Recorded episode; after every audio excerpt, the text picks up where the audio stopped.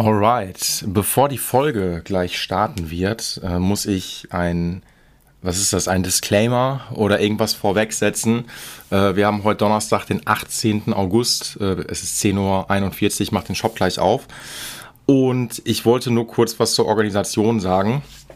Ähm, die Folge, die ihr jetzt gleich hört mit dem guten Felix Gebhardt, die kommt relativ spät. Und ich erwähne, glaube ich, irgendwie was, dass die letzte Folge eigentlich äh, die mit Wallace Bird gewesen ist. Ähm, und ihr werdet euch bestimmt fragen, ja krass, warum habe ich die Folge denn verpasst? Also falls ihr das euch überhaupt anhört. Äh, die Folge kommt leider erst einen Ticken später, also erst irgendwie nächste Woche, äh, weil es da ein paar technische Schwierigkeiten gab. Deswegen wundert euch nicht, äh, jetzt kommt erstmal Felix Gebert und ich erzähle aber schon was von Wallace Bird und die kommt aber erst nächste Woche. Äh, und die Folgen sind auch schon so, also ich habe die recorded, glaube ich, vor vier Wochen oder sowas. Nicht, dass ihr euch wundert und ich habe auch großkotzig, glaube ich, äh, in dem ähm, Geplänkel, was gleich nach dem Intro kommt, auch gesagt, irgendwie, yo, es kommt alles regelmäßig, dies, das. Äh, nein, kommt es gerade nicht. Ähm, ich bin irgendwie noch nicht dazu gekommen, teilweise Sachen zu schneiden, weil gerade zu viel los ist. Wie das immer so ist, kriege ich ja kein Geld dafür. Und äh, deswegen wundert euch nicht, deswegen mache ich diesen kleinen Intro-Talk hier vorweg. Genau. Ansonsten viel Spaß mit der Folge und ihr könnt auch gerne, weil mich würde immer mal interessieren, wer sich das überhaupt anhört, macht jetzt Pause und schickt mir doch einfach eine Mail an info at paulsrepairshop.de und sagt einfach, yo, ich höre das. Oder wenn ihr Instagram habt, gebt einfach auf Instagram und schickt mir äh, eine DM bei Paul's Repair Shop oder bei Paul's Guitarcast. Äh, Würde mich freuen, um zu gucken, ob ich das noch weitermachen möchte, weil ich mache das natürlich nur für euch und wer sich das nicht anhört, dann mache ich das nicht mehr. Nein, Quatsch. Anyhow, wenn ihr Bock habt, könnt ihr mir ein Feedback geben, wenn nicht, auch nicht schlimm. Ähm, ich denke mal, dass nächste Woche weitergeht, aber gucken wir mal. Viel Spaß mit der Folge, äh, einen schönen Wochenausklang und wir hören uns. Ciao. Pauls Guitarcast, dein Gitarrenpodcast. Regelmäßig, unregelmäßig, immer donnerstags. Guitar Talk, Repair Shop Geschichten, Lebensweisheiten. Mit Gästen aus der Gitarrenszene oder nur charmante Monologe. Präsentiert von Paul's Repair Shop. Better call Paul, weil du deine Gitarre liebst. Alright. Äh, Pauls Guitarcast äh, findet fast wieder regelmäßig statt. Äh, ich muss äh, an euch Leute da draußen äh, kurz was aufklären. Ähm, eigentlich sind die letzten Folgen schon so äh, in einer sehr regelmäßigen Abständen, sollten die wieder kommen.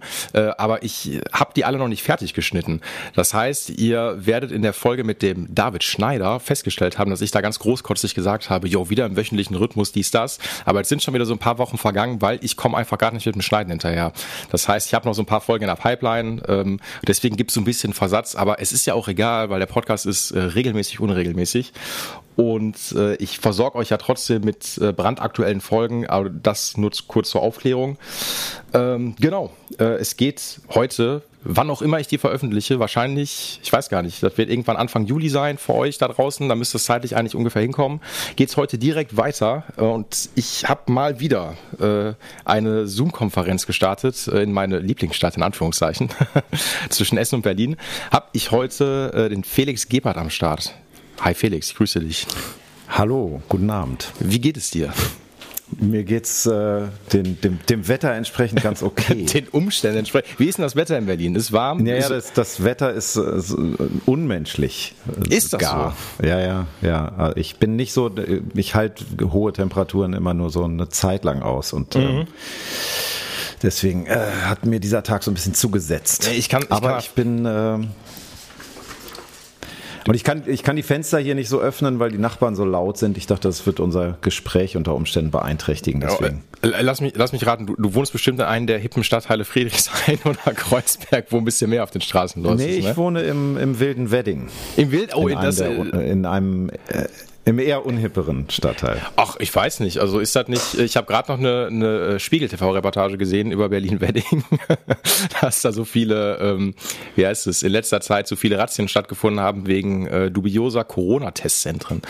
Ähm, Da scheint auf jeden Fall der Punk abzugehen. So. Das, äh ja, dann, dann vielleicht gucke ich mal, was da so los ist in den Testzentren.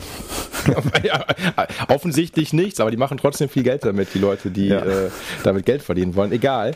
Ähm, ja, krass. Also hier in, äh, im Ruhrgebiet, äh, wo äh, immer noch Industriekultur ist und so weiter und so fort, hier ist das Wetter gerade, also hier ist es schwül. Kennst du das? Also okay. ich finde Schwüle eigentlich noch schlimmer, als wenn das so richtig heiß ist. So, wenn du nicht weißt, was ziehst du heute an und du ziehst, nimmst so, eigentlich ziehst du dich einen Ticken zu warm an, weil du denkst so, ach komm, es ist, äh, es ist ein bisschen kälter und dann schwitzt du den ganzen Tag rein ab, weil einfach doch so drückend und so, oh, ist das, äh, ja.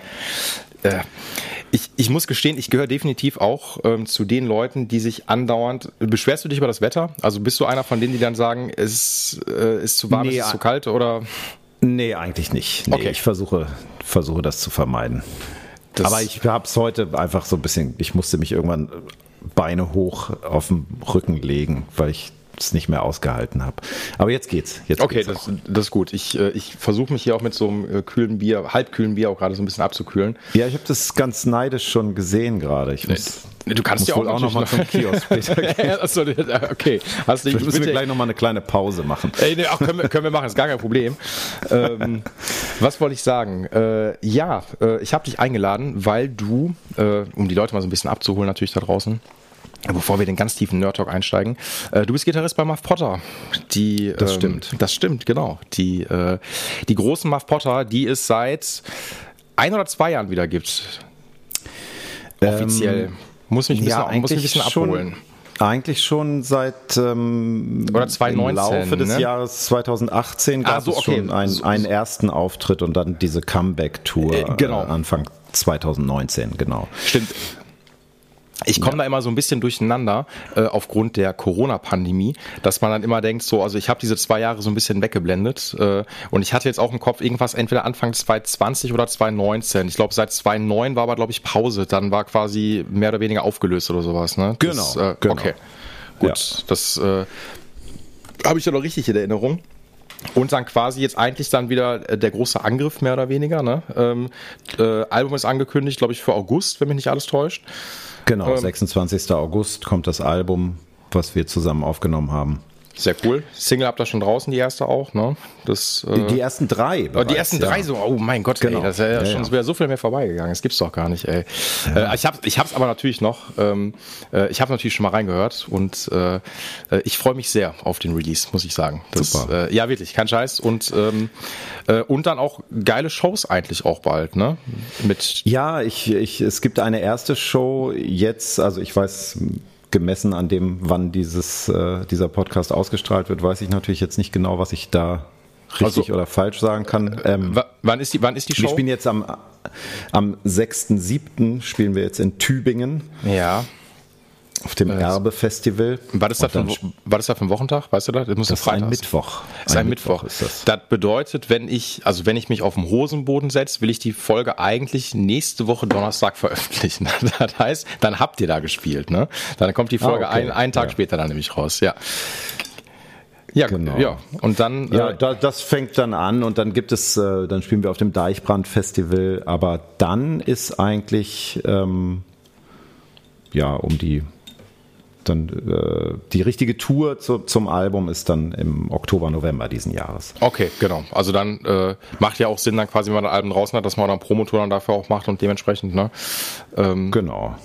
Ja, genau. Und Ärzte war auch noch was dabei, meine ich, ne? Support-Shows. Ja, das haben wir heute bekannt geben können. Wir spielen am 27. August äh, im Vorprogramm der, von, von Die Ärzte auf Kön dem Tempelhofer Feld in Berlin. Könnte schlechter laufen.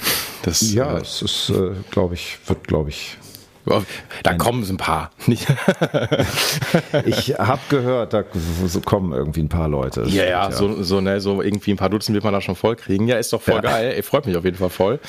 Ähm, das sind ja echt mega Aussichten. Und ich, ähm, jetzt musst du mich trotzdem noch so ein bisschen auf, äh, abholen, also um so ein bisschen Muff Potter aufzuklären. Du bist seit zwei 19 auch mit dabei oder seit zwei, seit, nee, seit zwei, seit 2021 oder nicht, wenn nicht alles täuscht? Ja, ne? ich bin seit, so. seit, seit April letzten Jahres dabei, genau. Okay, ähm. erzähl mal, wie bist du, wie ist das zustande gekommen? Du musst ja deinen musikalischen Werdegang mal so ein bisschen für die Leute mal, äh, muss jetzt bei Adam und ähm, Eva anfangen. also ich, ja, meine, meine Geschichte mit Muff Potter geht zurück ins Jahr 2000 2006, da war mhm. ich mal als damals mit meinem ähm, erst Solo Singer-Songwriter-Projekt, dann später Band äh, Home of the Lame mhm. äh, aktiv und als Vorband oder Vorperson mit Muff Potter auf Tour mhm. für eine, eine, Woche Anfang 2006. Das war deren von wegen Tour damals. Ähm, da haben wir uns kennengelernt und das war so ein bisschen meine, mein initialer Moment in dem Kosmos und ich bin dann im weiteren Verlauf äh, in diversen Funktionen mit der Band unterwegs gewesen. Mhm. Als äh, Gitarrentechniker und Tourmanager und mhm. zwischendurch, weiß ich, nee, das waren die Positionen, glaube ich. Ich glaube, mehr habe ich gar nicht gemacht. Merch habe ich nie verkauft. Wollte ich gerade sagen, ähm, mir wäre jetzt noch Merch noch eingefallen, eigentlich so in der, so was man so auf Tour so macht, so wieder ein bisschen ja. Tourmanager, so oder was Gitartech. Ähm, ne? Nee, das, äh, nee, das waren die, ja, das waren die Sachen. Und dann habe ich auf dieser Comeback-Tour habe ich die Band als Vorband äh, und also wieder mit meinem dann äh, aktuellen Soloprogramm, was äh, Instrumentalmusik war, begleitet und gleichzeitig war ich Backliner und äh, habe in ihrem Set dann auch bei ein paar Songs mitgespielt, hier mhm. und da äh, extra Rollen übernommen. Und dann war es über den Prozess, ähm, in den mein Vorgänger Dennis Scheider noch involviert war, mhm. gab es irgendwie zwischendurch so ein bisschen die Idee, ob ich da so als fünfte Person bei den Aufnahmen zu diesem Album mitmache. Ja.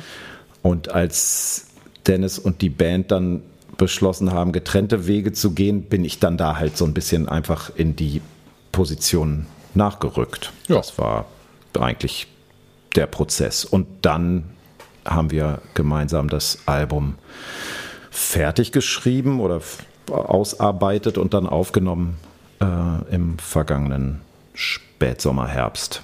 Okay. Also das heißt, du bist dementsprechend ja jetzt nicht irgendwie erst, ja, gefühlt seit letztem Jahr offiziell dabei, aber bist eigentlich schon gefühlt seit Ewigkeiten in dem Band Kosmos eigentlich am Start, so, ne? Das kann man ja schon sagen.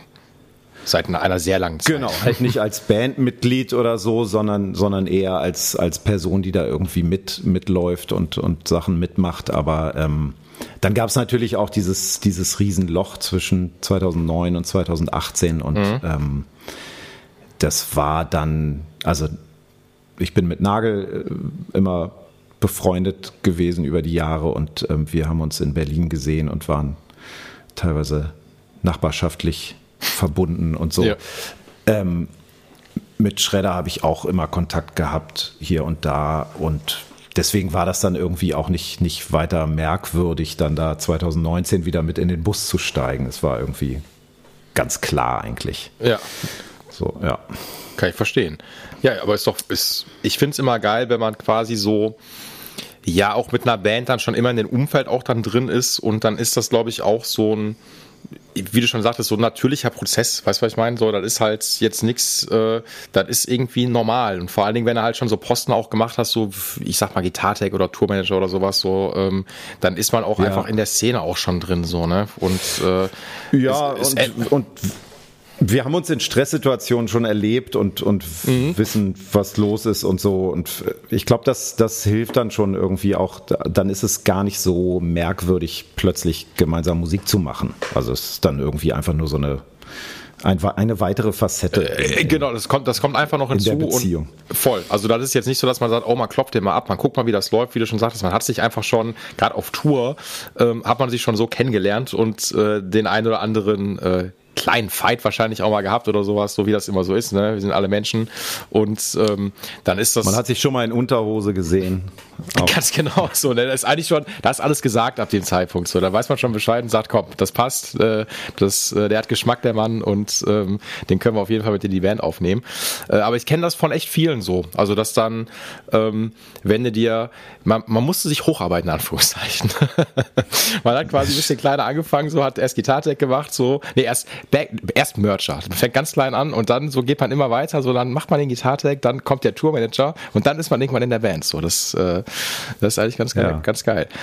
Und du, und du kennst natürlich sogar noch viel besser, wenn du schon mal, äh, schon mal TM gemacht hast, dann kennst du auch so die ganzen organisatorischen Sachen so. Dann bist, hast du ja eigentlich noch diesen perfekten Overview. So, du bist, ähm, du bist äh, der vollkommene ähm, Muff Potter-Typ in dem Fall. Das äh, hast du anderen noch einiges voraus.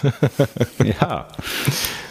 Ja. ja. Ähm, Du bist dann, also du hast ja gesagt, gerade im Vorgespräch, ähm, oder hast du es im Podcast gesagt, weiß ich gar nicht, seit, dass du seit 14 Jahren in Berlin wohnst. Bist du, äh, aber bist du auch dein gebürtiger Münsterer, dann in dem Fall, würde ich jetzt mal sagen, oder nicht? Ne? Nee, ich komme aus, komm aus Hannover ursprünglich. okay, aber ist aber auch nicht so äh, weit, ne?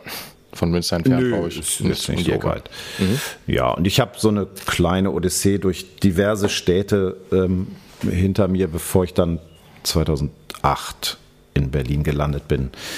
Ähm, und ja, jetzt komme ich hier wohl auch nicht mehr weg, weiß ich nicht genau. ich sag niemals nie. So, ne, aber ich glaube, keine Ahnung. Ich habe ja, ich habe das schon mehrfach in meinen Folgen gesagt. Ich habe ja immer noch so ein ambivalentes Verhältnis zu Berlin. Ähm, bin jetzt echt regel, also für meine Verhältnisse regelmäßiger da. Äh, jetzt kommendes Wochenende auch wieder und ähm, ich bin auf der einen Seite denke ich mir, ach ja, cooles bisschen Berlin, aber ich bin auch immer wieder froh, wenn ich da weg bin. Ich muss das immer wieder betonen. Das, äh, ich ja, das geht vielen Leuten so. Ich, ja, ich, ich kann, ich verstehe auch, was, was die Leute damit meinen, aber äh, ja, ich ich finde, ähm, es gibt immer so diese ganzen kleinen Spots, die man im Laufe der Zeit dann kennenlernt, ähm, wo man auch in so im Sommer, wenn alle draußen sind und so, so seine sein, seinen Frieden finden kann und so. Es ist natürlich insgesamt so dieser, der, dieser Pegel an, an Personen, die deinen Weg kreuzen im Laufe eines Tages. Mhm. Also diese Anzahl an Personen ist natürlich relativ hoch und ähm, wenn man nicht so auf, auf Menschen steht oder so, dann ist es natürlich ein bisschen schwierig in Berlin ähm, da hast du halt viele Menschen. Seine Ruhe das, ja, definitiv. Ach, ach, das stimmt auch. Ich glaube, das ist so ein bisschen wie, keine Ahnung, ähm, wie diese, wie dieses Ding, ich will das gar nicht so schlecht machen, so dass ich jetzt sage, so Berlin voll die Dreckstadt, bla bla, stimmt ja eigentlich gar nicht. Das ist so ein bisschen vielleicht auch auf der einen Seite die Sehnsucht, weil das halt so eine riesige Stadt ist, so, ne? Und ich meine, warst, du warst bestimmt schon mal im Ruhrgebiet, oder nicht, ne? Wie ich jetzt Ja, sicherlich. So, ne? Und Ruhrgebiet ist ja eigentlich, man sagt das ja, du kannst das ja so ein bisschen mit Berlin vergleichen, ähm, dass wir viele große Städte hier haben, so nur, dass Berlin quasi das Ruhrgebiet als eine Stadt mehr oder weniger ist, weil es halt so riesig ja. ist, so, ne? Ja, oh, so nehme ich das auch wahr. Mhm. Genau, so. Und deswegen ist es halt so, keine Ahnung, ähm, wenn ich jetzt sag, so, ich bin in Berlin Friedrichshain und sag jetzt, ich will nach Charlottenburg oder sowas fahren, äh, da bist du halt mal eine Dreiviertelstunde, glaube ich, unterwegs oder so mit öffentlichen Verkehrsmitteln, so, ne? Und, äh, ja, nicht ganz, aber, aber ein bisschen aber, schneller geht's. Okay, ein bisschen schneller, aber, du, aber man ist ein bisschen unterwegs und das ist ungefähr so, als wenn ich jetzt sag, so, oh, komm, ich fahre jetzt mal nach Bochum und fahre eine Kneipe. Ähm, ja. Und das macht, also jetzt ich kenne das von vielen so, dass der, der Ruhrgebietsler hier im Pott, äh, wir sind faul. So, und wir sagen dann so, ey, nach Bochum in eine Kneipe zu fahren jetzt, ey, gar keinen Bock, so, weißt du, das ist, obwohl das eigentlich ein Katzensprung ist. Du kannst dich jetzt irgendwie, ja. auch gerade mit einem 9-Euro-Ticket, kannst dich irgendwo reinsetzen, fährst irgendwo hin. Ähm, und du musst aber dann die, das ist, glaube ich, dieses Ding so, oh, du musst die Stadt dafür verlassen, so. Und ähm, ja. in Berlin musst du ja quasi, du verlässt deinen Stadtteil, bist aber immer noch in Berlin, aber musst trotzdem manchmal weitere Wege einfach äh, zurücklegen, so, ne, das, äh, ja, definitiv. Also ich habe tatsächlich so ein, so ein leichtes äh, Defizit intern. Ich, da ich eben aus Hannover komme, in Hannover äh, konnte ich meine Jugend über meine innere Uhr so einstellen. Mhm. Ähm, du schwingst dich aufs Fahrrad und du bist in 30 Minuten überall. Okay. Mhm. So. Also es sei denn, du willst in irgendeinen Vorort, der ja, ja, weiter draußen ist, aber das ist vielleicht für jemanden, der irgendwie 15, 16 ist, nicht so richtig relevant, wenn er irgendwie mhm. in die City fährt oder so. Und ähm, ich habe diese Uhr immer noch in mir, aber die funktioniert halt in anderen Städten gar nicht. Also ich in Berlin passiert es mir halt immer noch 20 Jahre später, dass ich irgendwie eine halbe Stunde vorher hin losfahre, irgendwo hin. Und ich komme natürlich total zu spät, weil es überhaupt nicht realistisch ist, innerhalb von 30 Minuten irgendwo anzukommen. Ähm, ah, und in anderen Städten ist es mir dann wiederum, in, ich habe in kleineren Städten auch gelebt und da ist es dann immer andersrum falsch gewesen, weil ich dann irgendwie nach einer Viertelstunde überall angekommen war. Viel zu ähm, früh dann. Ja. ja, ja. Ich muss das irgendwie nochmal neu lernen. Dann Och, irgendwann geht das bestimmt. Also innere Uhr. Also ich meine, ich versuche mich immer dann auf sowas einzustellen. Aber ich muss schon sagen, so was geil ist schon so ein bisschen an Berlin. Du, ähm, du brauchst die Karre eigentlich nicht wirklich. Weißt du, was ich meine? Nee, also das ist also das ist äh, komplett, das ist nice to have, aber auch eher so, äh, wofür? Du kannst dir alles mittlerweile mieten, so egal was es ist, so ne. Ähm, Ob es E-Roller, E-Bike äh, oder auch so einen richtigen E-Roller, nicht so ein Scooter, sondern halt womit du auch normal Moped fahren kannst, so ne. Ja, also definitiv, wenn man in Berlin lebt und in Berlin arbeitet und so, dann äh, ist es völliger Blödsinn, ein Auto zu haben. Also definitiv halte ich für Unfug. Und Denk tut der Stadt halt auch wirklich einfach immer schlechter. Also es, die Dichte an Fahrzeugen nimmt einfach jährlich weiter zu und es macht halt vorne und hinten irgendwie keinen Sinn mehr. Äh, und, Total. Parkplätze findest du eh kaum. So, das, ja. äh, voll. Das ist hier so ein bisschen anders. Hier ist das noch so ein bisschen, keine Ahnung. Äh, ich habe manchmal das Gefühl, dass Essen wäre an manchen Stellen gerne so ein bisschen Berlin oder halt so richtig Großstadt. Wir sind ja auch eine Großstadt, so ist das nicht. Ähm, aber natürlich noch weit davon entfernt, halt eine Millionenstadt zu sein. So, und sobald du halt irgendwie eine Millionenstadt bist, dann musst du natürlich, oder dann ist dementsprechend äh, das öffentliche Angebot an Nahverkehr dementsprechend noch ausgebaut. So, ne? Und ähm, ja. das hasse hier manchmal nicht so richtig. Also hier bist du schon, je nachdem, weil Essen, das darf man nicht vergessen. Wir haben so ein, ich mache immer ein bisschen Aufklärungsleute für die Leute, die Essen zum Beispiel gar nicht kennen. Ähm, wir haben so ein krasses Nord-Süd-Gefälle. Und äh, der Norden ist so der ärmere Stadtteil. Also ich komme aus dem Norden so, was auch gar kein Ding ist so, aber äh, hier ist immer so ein bisschen verpönt, weil der Norden, da wohnen die Assis und im Süden sind so die Snobs und so was. Ne? Ähm, und da haben wir hier wirklich eine krasse Grenze. Und das Ding ist zum Beispiel, okay. wenn, aber, wenn du den Essener Süden halt möchtest, ähm, nicht, dass du ohne Auto da nicht hinkommst, aber du bist da schon, also bist halt echt so auf Bus angewiesen und der fährt dann auch manchmal nicht ganz so oft so. Da bist du schon so ein bisschen aufgeschmissen. Aber dann ja, kommst okay. du, ja. na, dann kommst du da echt so in ländlichere Gebiete ähm, und das ist eher nur so in den Ballungsgebieten, so alles so was so im Norden und City und so Anfang vom Süden stattfindet. Da kommt man gut halt irgendwie mit Bahn oder sowas noch hin. Aber dann halt irgendwann, wenn du den tieferen Süden möchtest, da bist du am Arsch, so, ne? Und da habe ich das Gefühl zumindest, wenn du, ähm, wenn du in Berlin bist, so, ey, da kannst du alles nehmen. Es ist vollkommen egal. Und du kommst irgendwie schnell hin, so. Und genau. da ist, da ist auch nicht so, ich habe jetzt erst, also ich gebe es fair und ehrlich zu, weil mein Auto jetzt äh, knapp zwei Wochen beim Sattler war, ähm, habe ich dann zum ersten Mal nach drei Jahren auch mal so einen E-Scooter ausprobiert. So, ich habe es vorher noch nie gemacht, so ne. Ähm, ja, das habe ich auch noch nicht gemacht tatsächlich. Ja, guck mal, da bin ich, da bin ich schon noch was voraus. Ist, ist ein bisschen abgefahren, so.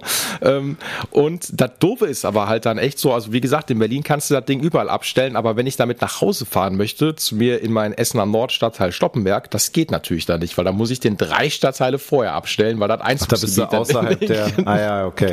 Ja.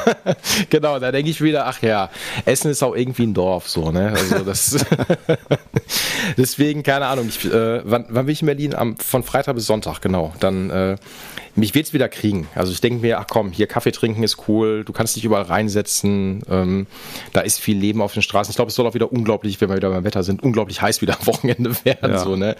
so, ich glaube irgendwie. Also wenn man irgendeinen Typen auf dem E-Scooter dann da rumfahren sieht, dann könntest du das sein. Ja, das, das, bin sehr wahrscheinlich ich. Äh, mich, man erkennt mich sofort in meiner Kappe und äh, dass ich so, so ruhrgebietsmäßig aussehe, so asozial.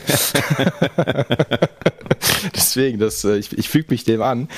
Ähm, ach ja, das, äh, ich mag das manchmal, wie gesagt, bevor man immer in diesen Nerd-Teil geht, dass man erstmal ne, so die regionalen Klamotten noch einfach klärt. So, ne, das, äh, genau. Äh, aber ey, das muss ich dich noch fragen. Wenn du sagst, du bist Hannoveraner, ist das nicht so, dass Hannover ist die Stadt, wo das krasseste Hochdeutsch gesprochen wird? Stimmt das? Ähm, ja, ich weiß es nicht. Also es gibt ja ein Hannöversch, das ist mhm. tatsächlich, ähm, ich glaube, dass das eine Färbung ist, die so ein bisschen vom Aussterben bedroht ist tatsächlich. Ich habe äh, zu meiner Zivildienstzeit in den 90er Jahren noch ähm, sehr viel mit Leuten aus der älteren Generation zu tun gehabt, die mhm. tatsächlich äh, fantastisches Hannöversch mit mir gesprochen haben.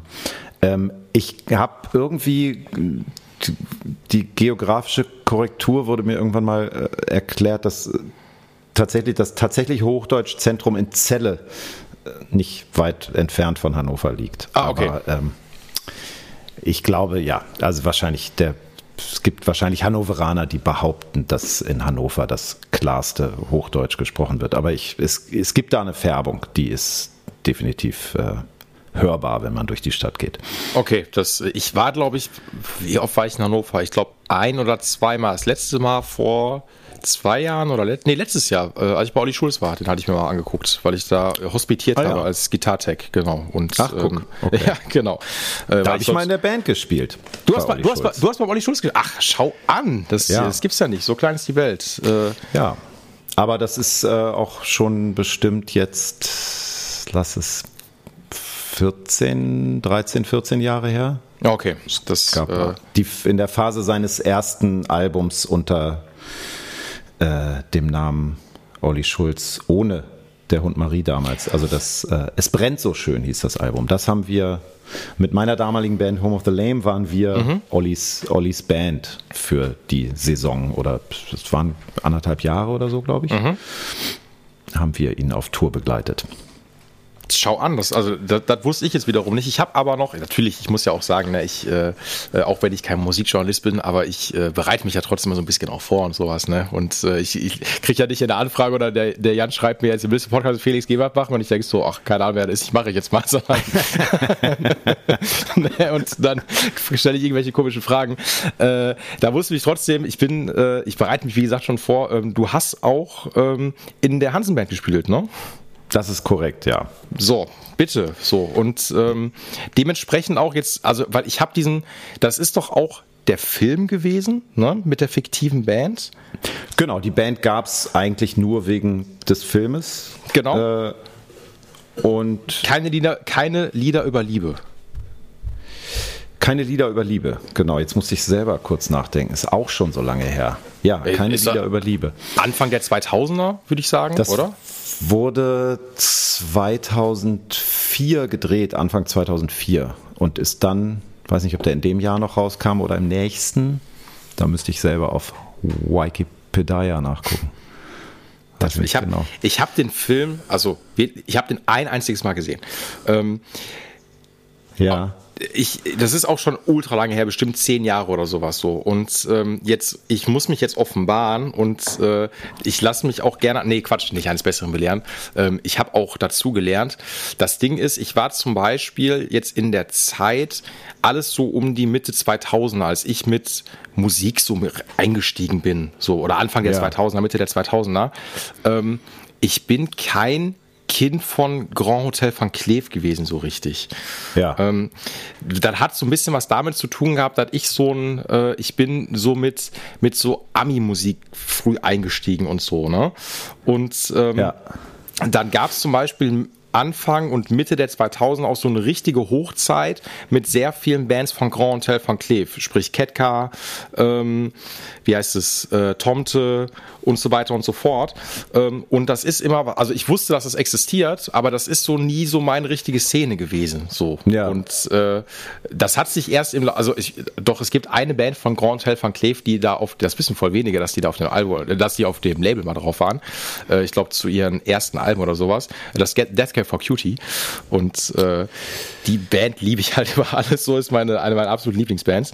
Ähm, und die waren echt, glaube ich, mit dem, mit sehr, nee, mit, nicht mit den ersten Alben, aber ich glaube mit, äh, mit früheren Alben noch bei Grand Hotel van Cleef. Aber das ist nie so, es ist immer so ein bisschen an mir vorbeigegangen. Deswegen habe ich den Film, das wollte ich nur zur Erklärung sagen, sehr spät auch erst geguckt. Also ich glaube echt so mit, mit Anfang, Mitte 20. Deswegen ist okay. das, äh, das immer so ein bisschen weit weg von mir. Ähm, ja. Aber ich fand den Film, ich fand den cool. Das, ja, ich, ich weiß, ich muss mir den auch nochmal angucken. Ich, das ist auch lange her. Ähm, das ist, ja, das war so eine, so eine Phase, in der da ähm, wahnsinnig viel passiert ist um dieses Label rum. Und ähm, ich war mit dieser erwähnten Band Home of the Lame mhm. äh, in den Jahren danach für zwei Alben auf dem Label und mhm. Ähm,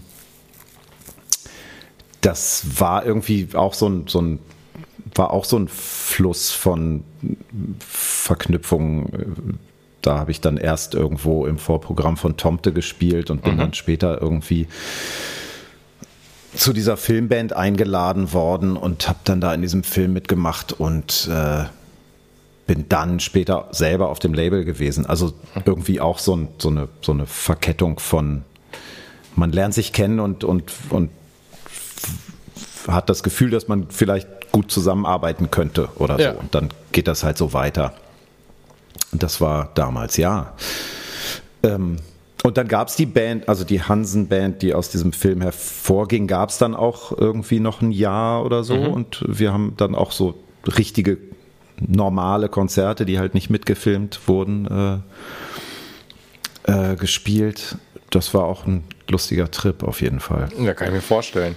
Ist ja auch so gerade so dieses Mitte 2000er Ding, war ja auch echt so echt eine super Hochzeit, auch gerade so für, für Mucke aller Hamburger Schule so, ne? Und ich glaube auch, oder generell Ende der 90er, Anfang, Mitte 2 bis 2000er so. Also das war doch, da ging doch unglaublich viel. Ja, ich habe das in Hamburg sehr, also ich bin, ich bin Ende, ich bin 98, glaube ich, zum ersten Mal nach Hamburg gezogen. Dann war mhm. ich eine Zeit lang in Schweden zwischendurch und war dann ab 2005 wieder in Hamburg und habe auf jeden Fall so diese also dass ich nach Hamburg zurückgegangen bin, hing auch so ein bisschen damit zusammen, dass ich dann, obwohl ich in Schweden lebte, vier Jahre lang, passierte halt plötzlich in Hamburg alles, was ich musikalisch gemacht habe. Und dann war ich sowieso die ganze Zeit am Hin und Her pendeln und bin dann letztendlich wieder zurückgezogen. Ja. 2005. Ähm, und das war schon, ja, das war echt spannend. Ich bin, habe das Gefühl, ich habe selber dann irgendwie mit meiner eigenen Band da nicht äh, so richtig anschließen können. Ich glaube, weil das irgendwie stilistisch ähm, nicht so in dem ganzen ähm, Fahrwasser da mitgeschwommen ist oder so und auch englischsprachig war. Ich glaube, das war vielleicht für das Grand Hotel van Cleef Publikum irgendwie nicht nicht, nicht das Richtige oder so. Ja, ich keine Ahnung, ja, weiß ja. ich nicht. Ähm, es ja, aber es war super, da, da Platten rausgebracht zu haben und ähm, hat halt auf jeden Fall mich auch weitergebracht, natürlich alles irgendwie. Voll ist ja, also äh, klar, also gerade wenn das so zu der Zeit halt irgendwie auch stattgefunden hat und auch wie gesagt, wenn ich die Musik nicht immer, ähm, ich sag mal, das aktiv gehört habe, äh, doch, ich habe ähm, schon immer auch ein paar Songs halt gehört, aber ich war halt, wie gesagt, nie so richtig. Es gab so eine Zeit, da haben sehr häufig Ketka hier zum Beispiel auf diversen Festivals gespielt. Ähm, und das war halt, wie gesagt, nie so richtig mein Ding so. Also, okay. ne, dann ist erst hinterher so ein bisschen gekommen, so, ne? Und ja. ähm, genauso wie ich auch fairerweise sagen muss, so, ähm, ich habe Muff Potter auch immer sehr viel passiv halt gehört, so dass ich halt super viele Songs kannte, ähm, was aber immer auch so eine ja, wie soll ich das sagen, so eine Jugendsozialisation einfach auch bei mir war, dass voll viele Leute von mir gehört haben. So. Und dann war da doch irgendwann auch mal so ein Begriff, ohne dass das so zu 100 Prozent so meine Mucke war, weil ich halt viel mehr in diesem, gerade als Teenie noch, in diesem Skatepunk-Bereich groß geworden bin. So, ne? Und ja, okay. ähm, genau, das war halt immer so mehr mein Ding. Und dann kam natürlich irgendwann noch Metal hinzu. Ähm, und erst so mit meinen, ja, Anfang 20ern kam dann so auch ein bisschen meine Indie-Rock-Phase zum Beispiel auch. Die sind sehr spät erst bei mir gekommen, musste ich vorher noch gar nicht denken denken. Ähm, hat jetzt nichts mit Hamburger Schule zu tun, aber es ist Tokotronic zum Beispiel. Ähm, okay. das, liegt, das liegt wahrscheinlich daran, dass ich mit Tokotronic, ich bin rückblickend mit dem völlig falschen Song eingestiegen. Und zwar den ersten Song, den ich von Tokotronic kennengelernt habe, war This Boy is Tokotronic. Und mhm. ich habe das damals als Teenie gehört und dachte so, was soll das? So, also ich habe es überhaupt nicht verstanden. So, ne? ich, das, für mich war das immer, das lief auf MTV, glaube ich, damals rauf und runter auf Viva. Und dann kam immer nur, das war einer von den Songs, wo immer nur ähm, äh, ein eine Textphrase immer wiederholt worden ist. Genauso wie Travis mal diesen einen Song hatten, äh, Sing, Sing, Sing, Sing. So, und das ging die ganze okay. Zeit so weiter. Und dann war bei This Boy Stockotronic immer This Boy Stockotronic. Und dann dachte ich mir so, was soll das? So, ich war da zu rebellisch dann dafür, so, ne? Und, dann bin ich halt, also echt, echt so, seit ein paar Jahren erst, so, da ich dann auch so ein bisschen Tokotronic auch für mich entdeckt habe, so, ne? Und das ist okay. ja nochmal, das ist ja auch nochmal eine ganz andere Szene, so, muss man auch dazu sagen. Das ist ja, äh, die war, die gab es ja Mitte 2000, da gab es ja schon super lange, so, ne? Das ist ja ähm, so. Und, ja, äh, auf jeden Fall. So, ich wollte nur noch mal in, in diese, ich wollte den Leuten hier draußen mal auch so ein bisschen ähm, eine Historie und ein bisschen Background-Wissen äh, noch geben, was so äh, Anfang der 2000er oder Mitte der 2000er natürlich auch noch passiert ist. Ähm, aber ja, das war, äh, ja, ja, du wolltest was sagen. Ja, nee, äh, ähm, es, äh, also ich habe tatsächlich auch so eine Weile gebraucht, wie gesagt bis 2006, bis ich Muff Potter kennengelernt habe, was ja. eigentlich verwunderlich ist, weil wir ungefähr gleich alt sind alle und ähm, in der gleichen Zeit äh, unsere musikalische unsere musikalischen Anfänge liegen haben. Also schon Mitte der 90er halt eher. Ne? Mhm. Und wir haben uns definitiv in der gleichen Szene bewegt. Ähm, meine damaligen Bands damals waren einfach nicht so umtriebig. Ich glaube, mhm. Muff Potter waren einfach schon immer eine sehr fleißige Band und haben viel gespielt. Und mhm. ähm, ich glaube, es ist so ein bisschen Zufall, dass wir uns nicht irgendwo damals schon kennengelernt haben. Ich habe tatsächlich war auf einem Muff Potter Konzert 1996 in Bremen und habe Nagel dort auch kennengelernt, ähm, woran er sich, glaube ich, nicht erinnert. Aber dann gibt es halt irgendwie dieses Loch der nächsten acht Jahre, wo ich dann auch eher so die Band eher so in einem Heft dann mal gesehen habe, aber nicht mhm. auf einem Konzert jemals gewesen bin. Ja, okay. Es ist also was merkwürdig ist. Also ich, ich denke, es ist tatsächlich kompletter Zufall, dass wir uns nicht vorher schon besser kennengelernt haben. Ach, aber, aber eigentlich, also ich, ich kenne das aus meiner, äh, jetzt nicht im musikalischen Ding, aber ich habe manche Leute auch sehr spät erst kennengelernt, ob das jetzt beruflicher ja. Natur ist oder sowas, obwohl, wenn man sich mit denen unterhält, dann fällt einem auf, dass man sich in den gleichen Kreisen bewegt hat. Weißt man hat so die gleichen Konzertschuppen besucht, ähm, ja. man war irgendwie in der gleichen Rockdisco oder irgendwie in so gleichen, in so gleichen Bubbeln, wie man heutzutage sagt. Und eigentlich ist das ein Wunder, vielleicht hat man sich mal irgendwie gesehen oder war, also man hat es sich gesehen, aber nicht wahrgenommen so, ne? Und ja. ähm, das, das gibt's ja voll offen. Dann ist das immer lustig, wie so zwei Leben so parallel halt irgendwie stattfinden, ähm, ohne dass sich die Wege erstmal so gekreuzt haben. Das war erst ganz, ganz viel später oder, oder mit ein bisschen Versatz erst stattgefunden hat. Genau, ne? ja. ja. Ähm, aber sag doch mal, wenn du jetzt sagst, du, ähm, jetzt gehen wir mal in deine musikalische Historie so ein bisschen zurück. Womit bist du denn groß geworden? Was sind denn so deine, deine musikalischen Einstiege, sowohl jetzt instrumental, aber auch so mucketechnisch gewesen? So, das würde mich interessieren. Also musikalisch ist da erstmal der Plattenschrank meiner Eltern mhm. gewesen. Und mhm. ähm, da gab es ähm, Beatles mhm. und keine Rolling Stones.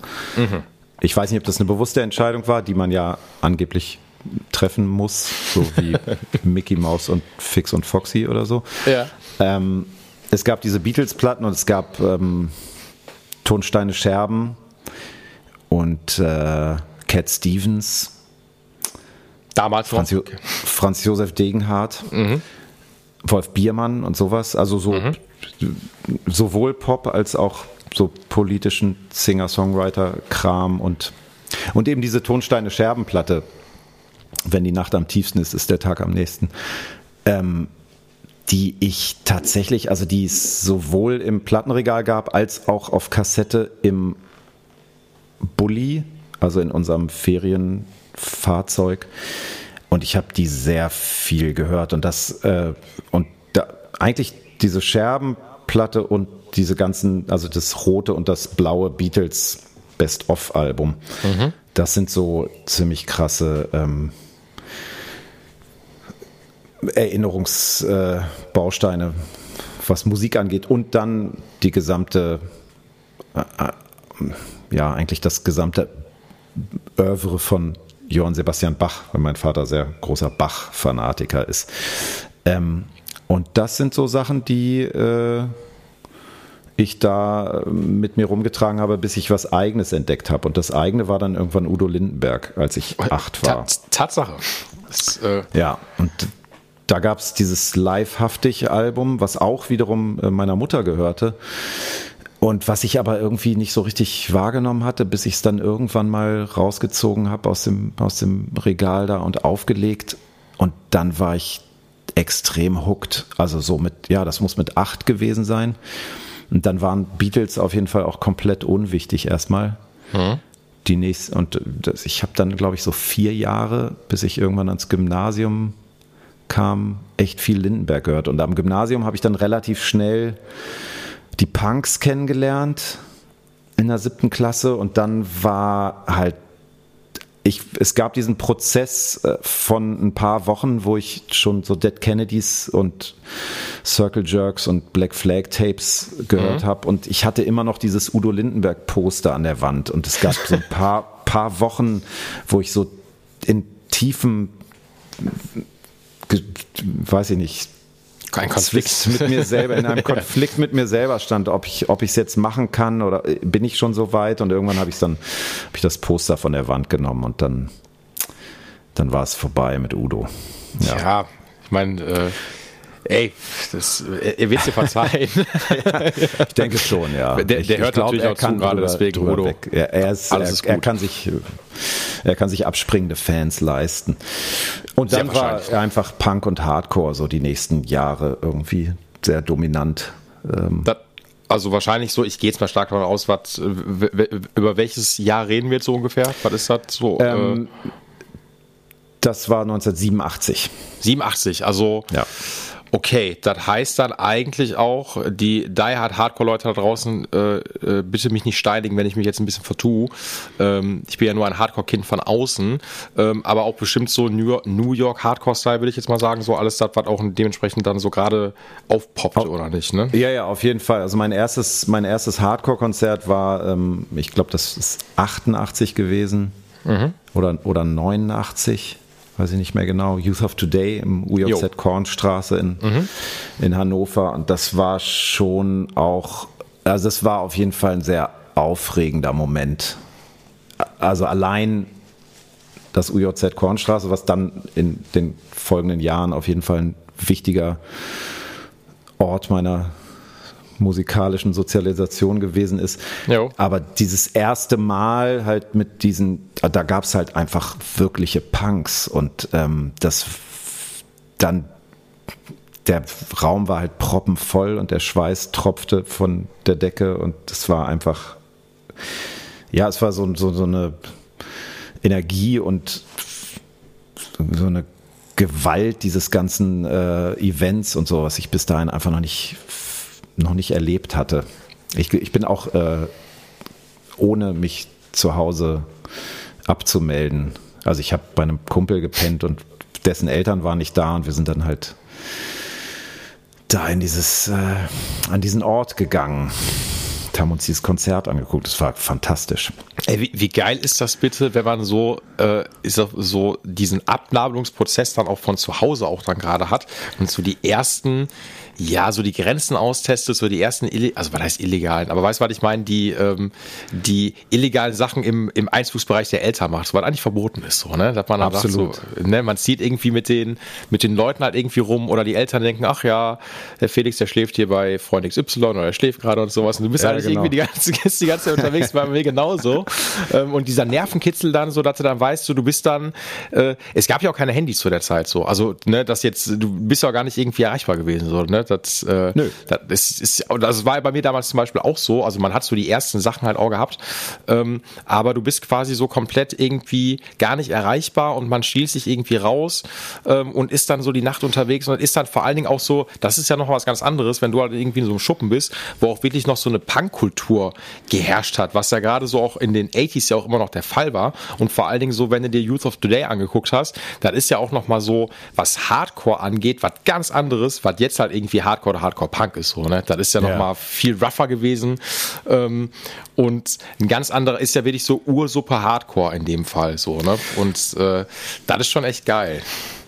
Ja, und ich habe aber auch dann, abgesehen davon, dass das natürlich im ersten Moment alles ganz aufregend war, ich habe im weiteren Verlauf halt nie das Gefühl gehabt, dass ich irgendwie ähm, an einem also jetzt in Bezug auf das URZ Kornstraße, dass ich da irgendwie an einem, an einem schlechten Ort gewesen wäre ja. oder so. Ich habe halt relativ schnell auch gerafft, es gibt da absolute, äh, es gibt da Leute, die auch gucken, was mit den, mit den kleineren los mhm. ist und, und äh, also ich habe da nie Stress gehabt oder so. Das ist, das war dieser initiale Moment, der irgendwie spannend war und so ein bisschen äh, wo, wo man ein bisschen Schiss hatte natürlich mit 13 oder so. Klar. Ähm, oder 14, aber dann irgendwie ganz klar zu Hause, so auf eine Art. War mhm. magischer Ort auf jeden Fall im, im Nachhinein. Ähm, ja, und aber dann gab es halt genau dieses äh, von zu Hause äh, oder ohne zu Hause Bescheid zu sagen, hat dann äh, an einer Stelle nicht geklappt. Ich wollte zu Circle Jerks und Gang Green mhm. ähm, nach Hamburg in ich glaube, die haben in einer Markthalle gespielt oder so und da war es halt klar, das war irgendwie so ein Freitagabend und dann sind halt irgendwelche Älteren, die schon einen Führerschein hatten, dann da mit dem Auto hingefahren mhm. und das hat meine Mutter irgendwie spitz gekriegt und da hat sie Veto eingelegt. Also das war dann leider nicht möglich. Deswegen habe ich das Konzert leider verpasst, was mich bis heute echt äh, ganz schön ärgert. Und dieses Jahr spielen Circle Jerks in Berlin und ich werde nicht da sein. Ich bin nicht in der Stadt. Damn. Das, ah, ja. Äh, ja. aber das ist so, ich, äh, ich kenne es auch. Dann hat man irgendwann mal so dieses Ding gehabt, du, du musstest dann quasi deine Eltern oder deine Mom oder dein Paps halt irgendwie involvieren, äh, weil man, es ging irgendwie nicht anders.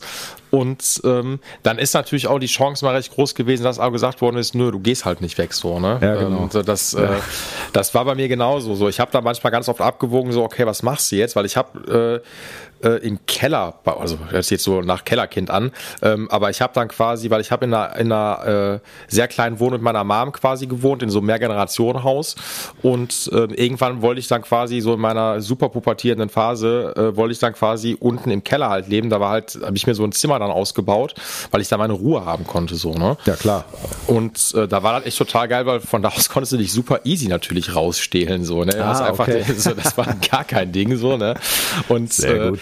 Ja, total. Und da muss ich auch noch, also, ey, ich werde es nie vergessen, die Story muss ich kurz einmal anreißen. Ähm, da hat natürlich also die ersten Alkoholerfahrungen gemacht und dann war ich mit meinem damaligen besten Freund, ich glaube, wir waren 14 oder 15, ähm, wir waren auf so einer Gartenparty halt irgendwo und dann waren wir total betrunken und sind dann wirklich äh, die kompletten, die komplette Straßenbahnlinie bis nach Hause abgelaufen.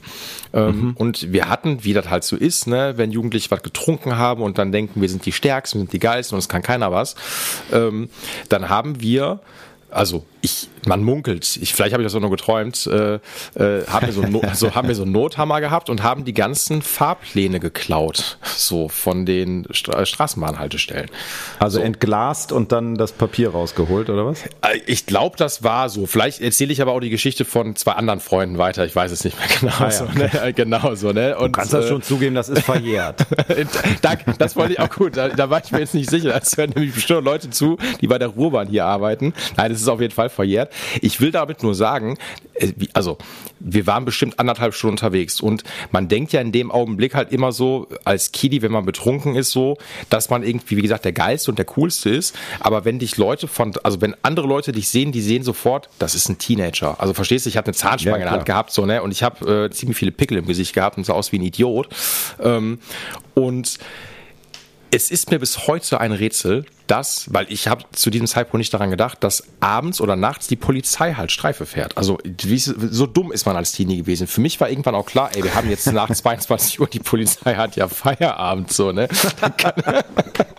Richtig geil, so, ne? Und ähm, es ist wirklich, es ist unglaublich krass. Wir sind wirklich anderthalb Stunden an der Hauptstraße lang gelaufen und wenn du mal so, ein, so einen Kasten kaputt machst, das ist richtig laut, so, ne? Ja, und, auf jeden ja, Fall. Und dass da, ey, dass da nicht ein einziges Mal äh, ein Cop-Auto vorbeigefahren ist, grenzt für mich bis heute an ein Wunder.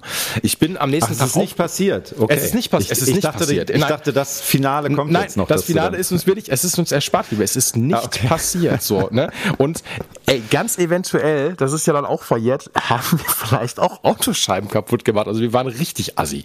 Also es war schon, also, ja, genau. Also das hat dann irgendwann echt Überhand genommen, so.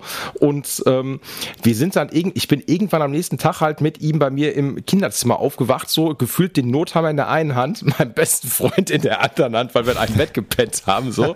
Und überall verteilt im Zimmer lagen diese, diese Fahrpläne und ich dachte mir so, Gott, was, was ist passiert? So, es ist, es ist einfach, wir wurden nicht angehalten und das ist bis heute, das ist schon echt krass. Da muss man sagen an die Essener Polizei, ihr habt einfach krass versagt zu der Zeit. Das ist unglaublich so. Okay. Das wäre so einfach gewesen.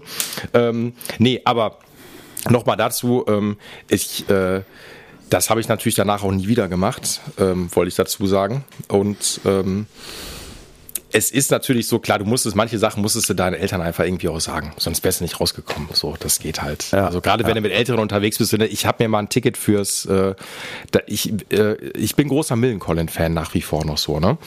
Ähm, ah, ja. Die Skateband-Band, genau. Und äh, mhm. die haben jetzt, die haben eine Zeit lang, haben die früher irgendwie, als ich, äh, als ich ein Teenie war, nie irgendwie in der Nähe gespielt, sondern immer nur in größeren Städten.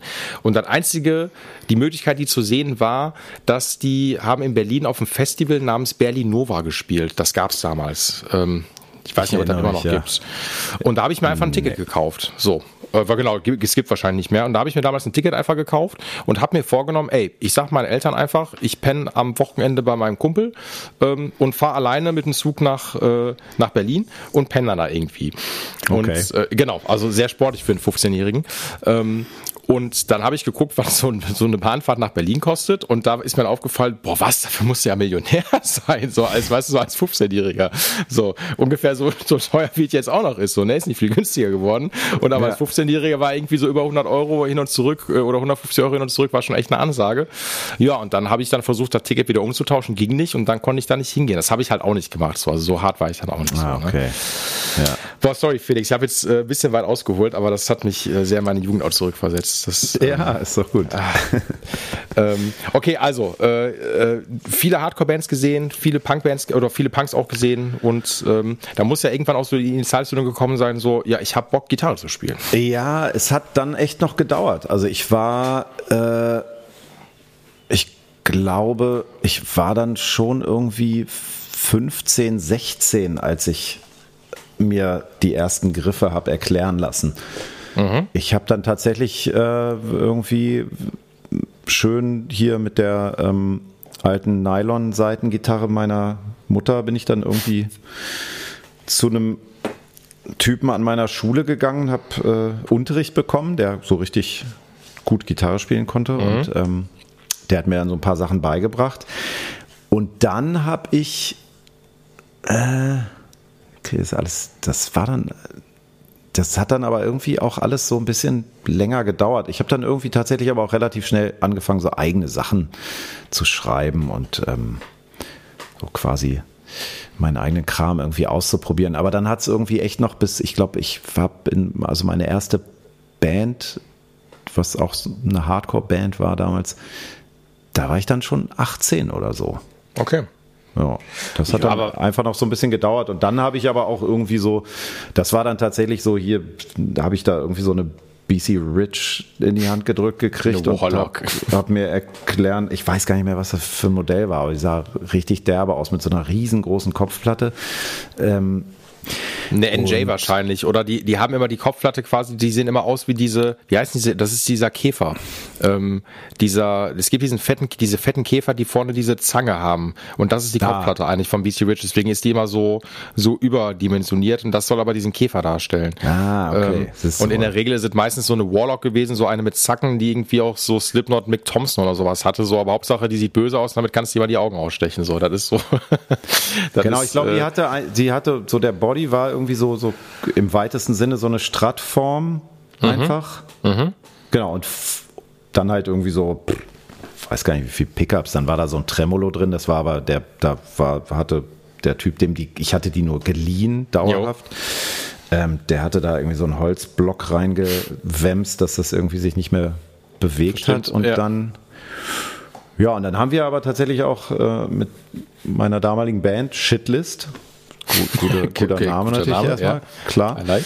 Äh, haben wir auch innerhalb von, also ich habe so ein paar Proben und dann haben wir irgendwie gleich so eine 7-Inch auf, auf Kassette Vierspur aufgenommen im mhm. Übungsraum und die ist dann mhm. auch rausgekommen, richtig und so. Und das war halt so, irgendwie hatte ich dann so das Gefühl, ach ja, richtig, genau, das ist das, was immer alle erzählen, was irgendwie Punkrock ist und so, dass man halt irgendwie gerade Gitarre gelernt hat und dann bringt man das irgendwie auf Platte raus. Das fand ja. ich super. Ja. Und das dachte ich dann, okay, das kann so weitergehen, finde ich gut. Aber dann habe ich halt angefangen, wirklich Gitarre spielen zu lernen. Das hat dann irgendwie noch ein paar Jahre gedauert, bis ich irgendwie da mehr als die paar Griffe konnte und so. Dann selbst Aber beigebracht oder hast du Unterricht gehabt?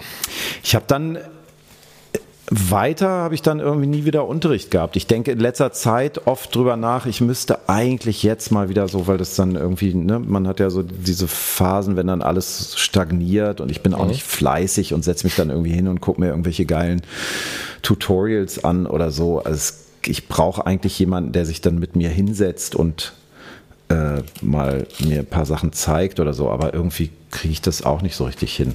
Aber ja, in letzter Zeit denke ich, es wäre schön, mal wieder Unterricht zu haben, eigentlich. Und auf neue Ideen zu kommen. Aber dann, seitdem hatte ich dann erstmal nie wieder welchen und habe dann eigentlich ja immer so gelernt, was dann halt wichtig war oder was Leute in meinen Bands sich dann ausgedacht und mir gezeigt haben und so, ne? Das mhm. waren dann immer so Sachen, ach so, kann man, ach so, ja, das ist ja interessant, so kann man das auch spielen und so. Ähm, und darüber habe ich dann halt Sachen gelernt. Aber das ist, ich finde, das ist ja auch so ein geiler Lernprozess. Also es muss ja nicht immer quasi dieses eins zu eins, diese Unterrichtssituation quasi sein, dass du jetzt zum Lehrer oder zu einer Lehrerin gehst und die zeigt dir quasi äh, äh, alles an der Gitarre, sondern es ist ja auch ein Lernprozess, dass man quasi auch mit Leuten aktiv zusammen Musik macht. Ähm, und dann kriegst du das quasi so nach dem Motto, wie du gerade gesagt hast, so, oh, so kann man halt auch spielen und macht das aber ja. so, dies, das so. Das ist, ich finde das immer total geil und das bringt dich halt total weiter, so, ne? Auf ähm, jeden Fall. So, und dann natürlich Songs covern, ne? also Songs nachspielen und gucken, gucken, wie die funktionieren. Und das finde ich heute natürlich, wenn mich dann irgendwie das mal wieder packt und ich will wissen, wie wird eigentlich das und das gespielt, ist halt so easy, ne? Dann guckst du auf YouTube irgendwie und dann ist da schon irgendjemand, der seine Finger in Nahaufnahme ähm, filmt und dir zeigt, wie es gemacht wird. Ja. Und das war halt irgendwie 1995 noch so ein bisschen da hast du da halt gesessen und irgendwie im Ideal äh, gut war, wenn du das dann auf CD hattest, weil du dann so minutiös ähm, stoppen und nachhören konntest. Und auf Platte war es dann halt immer schon anstrengend, wenn du halt die Nadel immer zurücksetzen musstest und so. Ähm, aber das hat mich dann irgendwie auch weitergebracht im weiteren Verlauf. Ey, das ist sowieso, dass ich manchmal habe ich das Gefühl, ich weiß nicht, ob ich vergesse das ja manchmal auch selber, weil du gewöhnst dich ja auch immer an das, was so gerade da ist und äh, was dir das Leben einfach immens erleichtert, egal in welchem Bereich das gerade ist. Ähm, aber so dieses, sich Sachen neu draufzupacken oder sowas oder jetzt mal bezogen auf Gitarre, Gitarre zu spielen, ähm, du kriegst ja eigentlich du kriegst so viel Input übers Internet so und über frei verfügbare YouTube-Channels oder sowas, das ist unpackbar so, ne? Und ja. ähm, so egal, wie dich, fast egal welcher Song du dir den draufpacken möchtest, du musst dir nicht mehr irgendwie, was weiß ich, bei My Songbook oder irgendwie was, irgendwie irgendeine Chordseite, wo du den Songtext hast und dann sind da einfach nur die Akkordsymbole drüber. Das ist, das gibt's zwar noch, aber das braucht ja kein Mensch, sondern du gibst den Song halt irgendwie ein, dann hast du irgendwie in vier Kameraperspektiven, hast du einfach den Song von yeah. irgendeiner Person nachgespielt, so mit dem perfekten Anschlagsmuster, so mit perfekte, äh, mit dem perfekten Fingersatz, dies, das, und du denkst dir, ey krass, das gibt's einfach nicht so, ne? Ja. Ähm, und ich habe das auch noch, ich meine, ich bin ja auch noch, äh, bin erst 33, aber bei mir war das halt auch so, dass ich halt ähm, es gab zwar schon YouTube, aber nicht in der Art und Weise, wie es das jetzt natürlich gibt. Äh, und ich habe sehr viel auch rausgehört, einfach und einfach auch sehr viel auch nachgespielt und gecovert ja. so und sich das selber rausgehört. Und ey, das ist einfach richtig geil, weil das gibt dir eine andere Transparenz für das gesamte Instrument. So, weil du hast einen ganz anderen Zugang dazu. Das ist ja. ultra cool. Ja, ich glaube schon, ja. Ja, ich verstehe, was du meinst. Ja, ist auf jeden Fall, also sowieso, ne? Du, du, du lernst irgendwie äh, Akkorde ähm, oder ne, irgendein Musiklehrer, Musiklehrerin bringt dir was bei. Und dann hast du halt dieses Spektrum, so, du hast diese Palette und machst daraus was. Aber in dem Moment, wo du dich dann hinsetzt und hörst dir was raus und raffst dann auch, also ich meine, das ist ja manchmal auch echt ein schwieriger Prozess, wenn du irgendwie so halb versiert auf dem Instrument bist und irgendwie ähm, nicht beim besten Willen nicht rausfinden kannst, wo da noch der letzte Finger sitzt, warum da noch der Ton zu hören ist in dem Akkord ja. oder also es ist ja echt Arbeit und dann hast du es irgendwann raus und dann ist das plötzlich so ein Akkord, auf den wärst du halt nie gekommen und der, den hat dir aber auch irgendwie keiner gezeigt vorher. Ja. Und der gehört dann plötzlich in dein Repertoire und dann hast du, machst du selber, äh, die nächsten vier Songs haben alle diesen Akkord natürlich. genau, weil, weil der den so ja geil neu, ist. Den hast du ja neu herausgefunden und dann ist halt so, denkst du, boah, geil, wie konnte ich auch diesen Akkord existieren? So, ja, voll. Ja. Das ist so, ähm, äh, es, das ist wirklich so und das ist halt, ach, das finde ich halt immer geil. So und ähm, das ist halt echt wichtig, wenn du dich dann vor allen Dingen, und das ist wirklich, wie du schon sagtest, Arbeit, sich einfach so, sich da hinzusetzen, sich das rauszuhören ähm, und das nicht alles so, also ich will jetzt aber gar nicht drüber ablästern, äh, weil erleichtert dir natürlich auch sehr, sehr viel, wenn du mal irgendwie on the fly quasi schnell dir was draufpacken möchtest, ähm, ist das cool, wenn sich das Leute schon die Arbeit gemacht haben, das rausgehört haben, das abgefilmt haben, so, also das ist ultra, ultra cool, aber es ist natürlich auch geil, einfach sich nochmal selber hinzusetzen und einfach und zu gucken, jo, so und so muss das sein. Auf ähm, jeden Fall. Aber ich glaube, die Voraussetzungen sind halt heute echt besser, ne? Für jemanden, der heute irgendwie Gitarre lernen will oder welches Instrument auch immer. Also ich sehe das bei meinen Kindern, die spielen, lernen Klavier über so eine App. Mhm. Flowkey. Äh, nee, ähm, nee. Simply Piano, glaube ich, heißt okay. es. Aber es wird so. wahrscheinlich eh nicht sein, wo du so von oben alles abgefilmt bekommst, glaube ich, ne? Und äh, oder. Es läuft so eine Timeline mit mhm. und, und du hörst einen Song und spielst dazu. Ähm, und die App hört dann, ob du richtig gespielt hast oder nicht. Ist ein okay, bisschen, das ist krass. Ist ein bisschen komisch, weil ich merke, dass die Kinder so visuell spielen. Die setzen den Ton dann, wenn der Ton auf der Zeitleiste an ihnen vorbei ähm, läuft.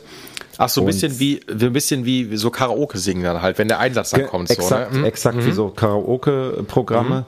Es führt aber dazu, dass sie halt nicht so richtig ähm, dem Metrum des Songs wirklich folgen. Verstehe. Ge mhm. Gefühlt, sondern halt mehr so visuell auf den Punkt dann setzen. Und mhm. dann versuche ich immer äh, da ein bisschen daneben zu sitzen und einzuwirken und irgendwie mitzu, mitzutappen, so dass das halt klar ist, das ist tatsächlich, du kannst es auch spüren, wann der Ton kommt. Du musst nicht gucken, wann der Ton kommt. Genau, so und das, ähm, das ja. ist ja auch wichtig, wenn du dann mal irgendwann dieses, äh, dieses Zusammenspiel hast mit anderen Leuten, dann musizierst so und dann stellt man leider fest, wie das immer so ist, weil zu Hause macht halt alles so viel Spaß und dann musst du dann mal irgendwann mit dem richtigen Drummer oder mit der richtigen Drummerin spielen äh, und dann merkst du so, oh Gott, kann das anstrengend sein? Genau. Ja, so, ja, ne, was Timing und so angeht, so, das ist ja eine komplette Feeling-Sache ähm, und oder generell diese Interaktion mit Menschen halt so dann im musikalischen Bereich so, ne, das ist ja auf jeden Fall. Das prägt ja total. Aber ich habe halt ansonsten wirklich, äh, finde ich sehr beeindruckend, wie weit die mit dieser App kommen. Das ist halt echt irgendwie total abgefahren. Also die haben halt, machen das völlig alleine mit diesem Gerät irgendwie. Ähm, jetzt denke ich aber auch in letzter Zeit, jetzt müssten sie vielleicht mal mit einem Menschen interagieren. Ab jetzt. Äh, und richtigen Unterricht bekommen so habe ich das vielleicht noch gar nicht gesehen. Das ist ja ganz oft so. Ähm, ich habe ja auch mal eine Zeit lang, so auch schon lange her, Gitarrenunterricht gegeben, also immer so ein bisschen nebenberuflich ähm, und war immer froh, dass ich das aber auch nicht hauptberuflich machen musste, weil das nie mein Ding war. Ähm, nichtsdestotrotz, als ich noch Gitarren verkauft habe, als ich noch im Gitarrenladen gearbeitet habe, hast du sehr oft natürlich dann die Eltern gehabt, die reingekommen sind ähm, und so eine Beratung haben wollten bezüglich äh, Kind XY möchte gerne Gitarre spielen. Ähm, und dann ist immer so die Sorge mit dabei gewesen, äh, ja, wie lange hält mein Kind das denn durch? So, weißt du so? Und äh, bevor ja. man dann halt irgendwie so diese Neuanschaffung macht oder sowas und dann irgendwie 400 Euro für das komplette, äh, das Rundum-Sorgungspaket quasi ausgibt, ist dann immer so das Ding, ha, ich weiß nicht, also die ist immer schon mal so die, so diese leichte Angst, dass das, das Kind schafft das eh nicht und wir wollen das Geld nicht investieren, weil nach einem halben Jahr will das wieder was anderes machen. Ja. Ähm, ähm, das erleichtert das natürlich, weil so hat man erstmal, man spart sich natürlich jetzt insofern mal auch den, den, den Musikunterricht in dem Fall. Und man kann wirklich erstmal abklopfen, so hat das Kind wirklich Bock darauf, so für die ersten Steps so zum Beispiel. Da ist das gar nicht verkehrt. Also so mit so einem Ansatz könnte ich mir das auch vorstellen. Absolut, ja, finde ich auch. Genau. Das ja, so, so ist es bei uns gerade. Also das ist halt tatsächlich, es macht halt Sinn, die haben voll Bock drauf. Ähm, die sind selber irgendwie nicht so richtig überzeugt davon, dass es mit einem Lehrer oder einer Lehrerin geiler wird. Ähm, mhm. Das muss ich, muss ich vielleicht noch ein bisschen ihnen erstmal beweisen oder so, indem die mhm. mal eine Teststunde machen. Aber ähm, die haben auf jeden Fall Lust auf das Instrument und das ist, äh, also das ist definitiv deutlich zu sehen. Und ähm, das fand ich jetzt gut, dass diese App das so, dass man das mit dieser App rausfinden konnte, sozusagen. Ja. Ey, ey Ja, aber ich glaube, das ist so, ich glaube, wenn, wenn man einmal die richtige Person dann gefunden hat, die dann den Unterricht dann auch gibt und dann können nochmal ganz andere musikalische Reize gesetzt werden. Das ist halt auch so dieses Ding. Gerade auch, ich weiß immer, dass ich als Lehrer in dem Fall ähm, bei den Kids immer auch so eine Art, ja, also es war aber, ich habe auch lange Unterricht gehabt und mein Gitarrenlehrer hat eine Vorbildfunktion äh, in meiner Welt immer gehabt und umgekehrt war ich aber auch irgendwie ein Vorbild für die Kids dann halt auch so oder zumindest ja. ein, Ty ein Typi, der das ähm, authentisch wiedergegeben hat. Äh, an die Leute da draußen, die diesen Podcast hören, wenn ihr mal auf die Suche gehen wollt, äh, mich findet man sogar irgendwo in so einem äh, Schulbuch für äh, Musik, ganz witzig. Okay. Ähm, äh, auf einer DVD sogar auch noch so. Das, ah, das ist, alles klar.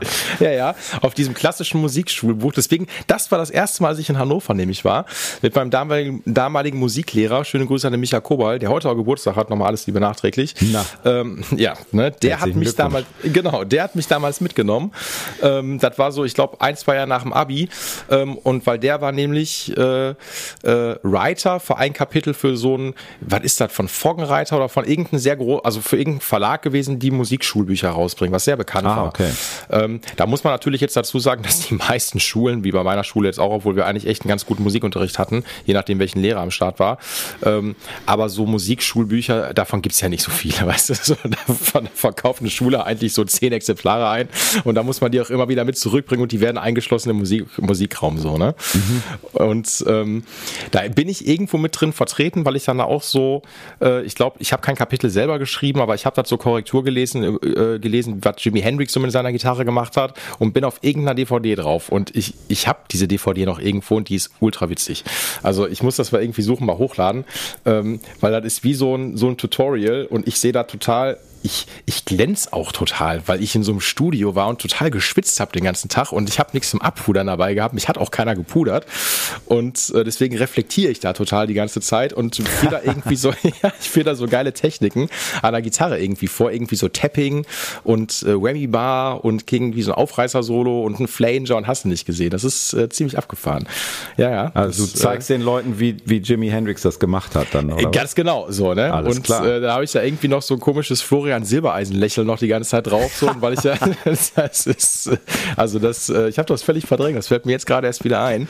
Äh, das muss ich doch mal suchen. Oder ihr sucht das, oder guckt mal, ne, wenn, da, wenn hier Lehrer und Lehrerinnen zuhören, guckt doch einfach mal nach. Äh, vielleicht findet ihr das ja. Ich weiß nicht, welcher Verlag das war, aber es muss so um die 2000, ich glaube so zwei, nee, das ist rausgekommen 2013, 2014. Ich glaube eher so in den, in den Sinne, vor zehn Jahren. Okay. Ja, ja genau. Nee, ach, äh, was soll ich sagen? Ähm, ja, hat einen großen Einfluss natürlich auf Leute, wenn du Unterricht gibst. So, das ist eine mhm. große Vorbildfunktion. Definitiv. Ja. Ähm, Felix, was hast du denn? Also, du sagst ja, du hast irgendwie äh, Dauerleihgabe BC Rich und sowas gehabt. Was, was war denn ja, dein erstes ich eigenes? heute noch. Die spiel, nee. die spielst auf einmal. das hätte wiedergegeben. Ey, das hätte ich, das würde ich mir mal vorher gerne angucken, wenn du da mit so, mit so einer Metal-Hupe stehst. So, ne? Das wäre richtig nee, geil. Ja, ich habe, aber also tatsächlich hat sich das noch einige Zeit fortgesetzt oder das ist eigentlich bis heute so, dass ich ähm, ich spiele halt irgendwie Gitarren, die die des Weges daherkommen. Also tatsächlich die Fälle, wo ich mich selber hingesetzt habe und geguckt, welche Gitarre will ich eigentlich haben, Mhm. Und dann gehe ich los und kaufe mir die. Das ist äh, relativ selten in meinem Leben gewesen. Mhm. Also ich habe dann, ich habe einfach wirklich, es gab immer irgendwie, es gab so eine Gitarre, die dann irgendwer hatte und loswerden wollte und ich brauchte eine und dann habe ich, habe ich die irgendwie gekauft. Ich hatte eine Höfner. Mhm. Ähm, und dann war das, das war die, die, die erste nach der BC Rich dann, glaube ich die hatte ich irgendwie wirklich, glaube ich, so für 30 Mark dann von irgendwem bekommen oder so. Die war auch so mit Edding bemalt und so. Und ähm, ich hatte irgendwie die Vision, da muss äh, da muss irgendwie so ein Humbucker rein. Ich hatte gehört, Humbucker, das ist der Shit, mit dem man irgendwie Punkrock ja. spielen kann. Und dann bin ich in ein Geschäft gegangen in Hannover und habe gesagt, hier, ich würde gern ähm, irgendwie einen Humbucker kaufen und habe dann irgendwie, ich wusste auch überhaupt nicht, ey, keine Ahnung, ne? Das, ich wusste nur Humbucker, das ist geil. So. ja. Und äh, hatte einen Kumpel von meinem Vater, der so mit Elektronik sich auskannte und der meinte, klar, das baue ich dir da rein, kein Problem, ja. besorg das Ding und so. Und dann war, und da bin ich nicht stutzig geworden.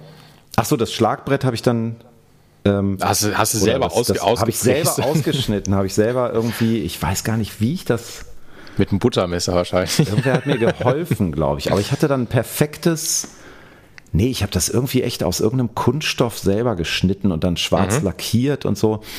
Aber was mich äh, hätte stutzig machen sollen, ich bin in diesen Gitarrenladen gegangen mit dieser Höfner-Gitarre und der Typ, der da hinterm Tresen stand, war gleich so, mm, Ach so, ein Humbucker soll da rein. Ja, mhm. was ist denn mit den Pickups, die da drin sind? Die willst du doch bestimmt dann loswerden, oder? Und der war halt so ganz interessiert mhm. und hat mir dann da, glaube ich, irgendwie 20 Mark für die Pickups gegeben. Ich habe im Nachhinein gedacht, wahrscheinlich war das richtig geiler Höfner-Scheiß und ähm, ich hätte mal gucken sollen. Jo. Ähm, und er hat wahrscheinlich sich ins Fäustchen gelacht oder so. Aber ähm, so was macht man doch nicht. Das, das, das wahrscheinlich, wahrscheinlich hat er das, ja, vielleicht tue ich ihm Unrecht. Ja, ich, Aber, ich weiß ähm, nicht, ich, also das, das drückt in mir so, äh, so Vibes. Wir hatten hier in Essen auch mal, also das war auch vor meiner Zeit, aber einen Gitarrenladen gehabt. Ähm, äh, Guitar George, äh, ich sag das einfach, den Laden gibt's natürlich nicht mehr. Und Guter da Name, wurden, aber. Ey, ey, ey äh, Guitar George ist legendär. Ich habe immer noch äh, die ein oder andere Pompe mal auf der Werkbank, wo dann hinten im E-Fach so ein Sticker drin ist mit Modified by Guitar George, so, ne? Ja, ja, Und okay. ich habe es aber schon erkannt, wenn Guitar George das Modified hat, weil ich denke mir jedes Mal, ach du Scheiße so, ne? Also jedes Mal so ultra krass. Und der hat aber auch so richtigen Schmut teilweise gemacht, so. Ähm, was ich jetzt, also ich habe das von so vielen Leuten, die Stammkunden bei mir sind, äh, gehört, von wegen mit ähm, teilweise du, also du als Felix wärst da hingegangen und hättest dann gesagt, so, hier, Guitar George, kannst mir diesen Pickup einbauen, den ich gekauft habe. Ähm, und dann hätte, hätte er den Pickup, den du gekauft hast, einbehalten und hätte da irgendeinen Schrott reingebaut. Uh, und du hättest es nicht gemerkt. Also der hat, genau, der ja, hat so okay. richtig böses Zeug gemacht, so, ne?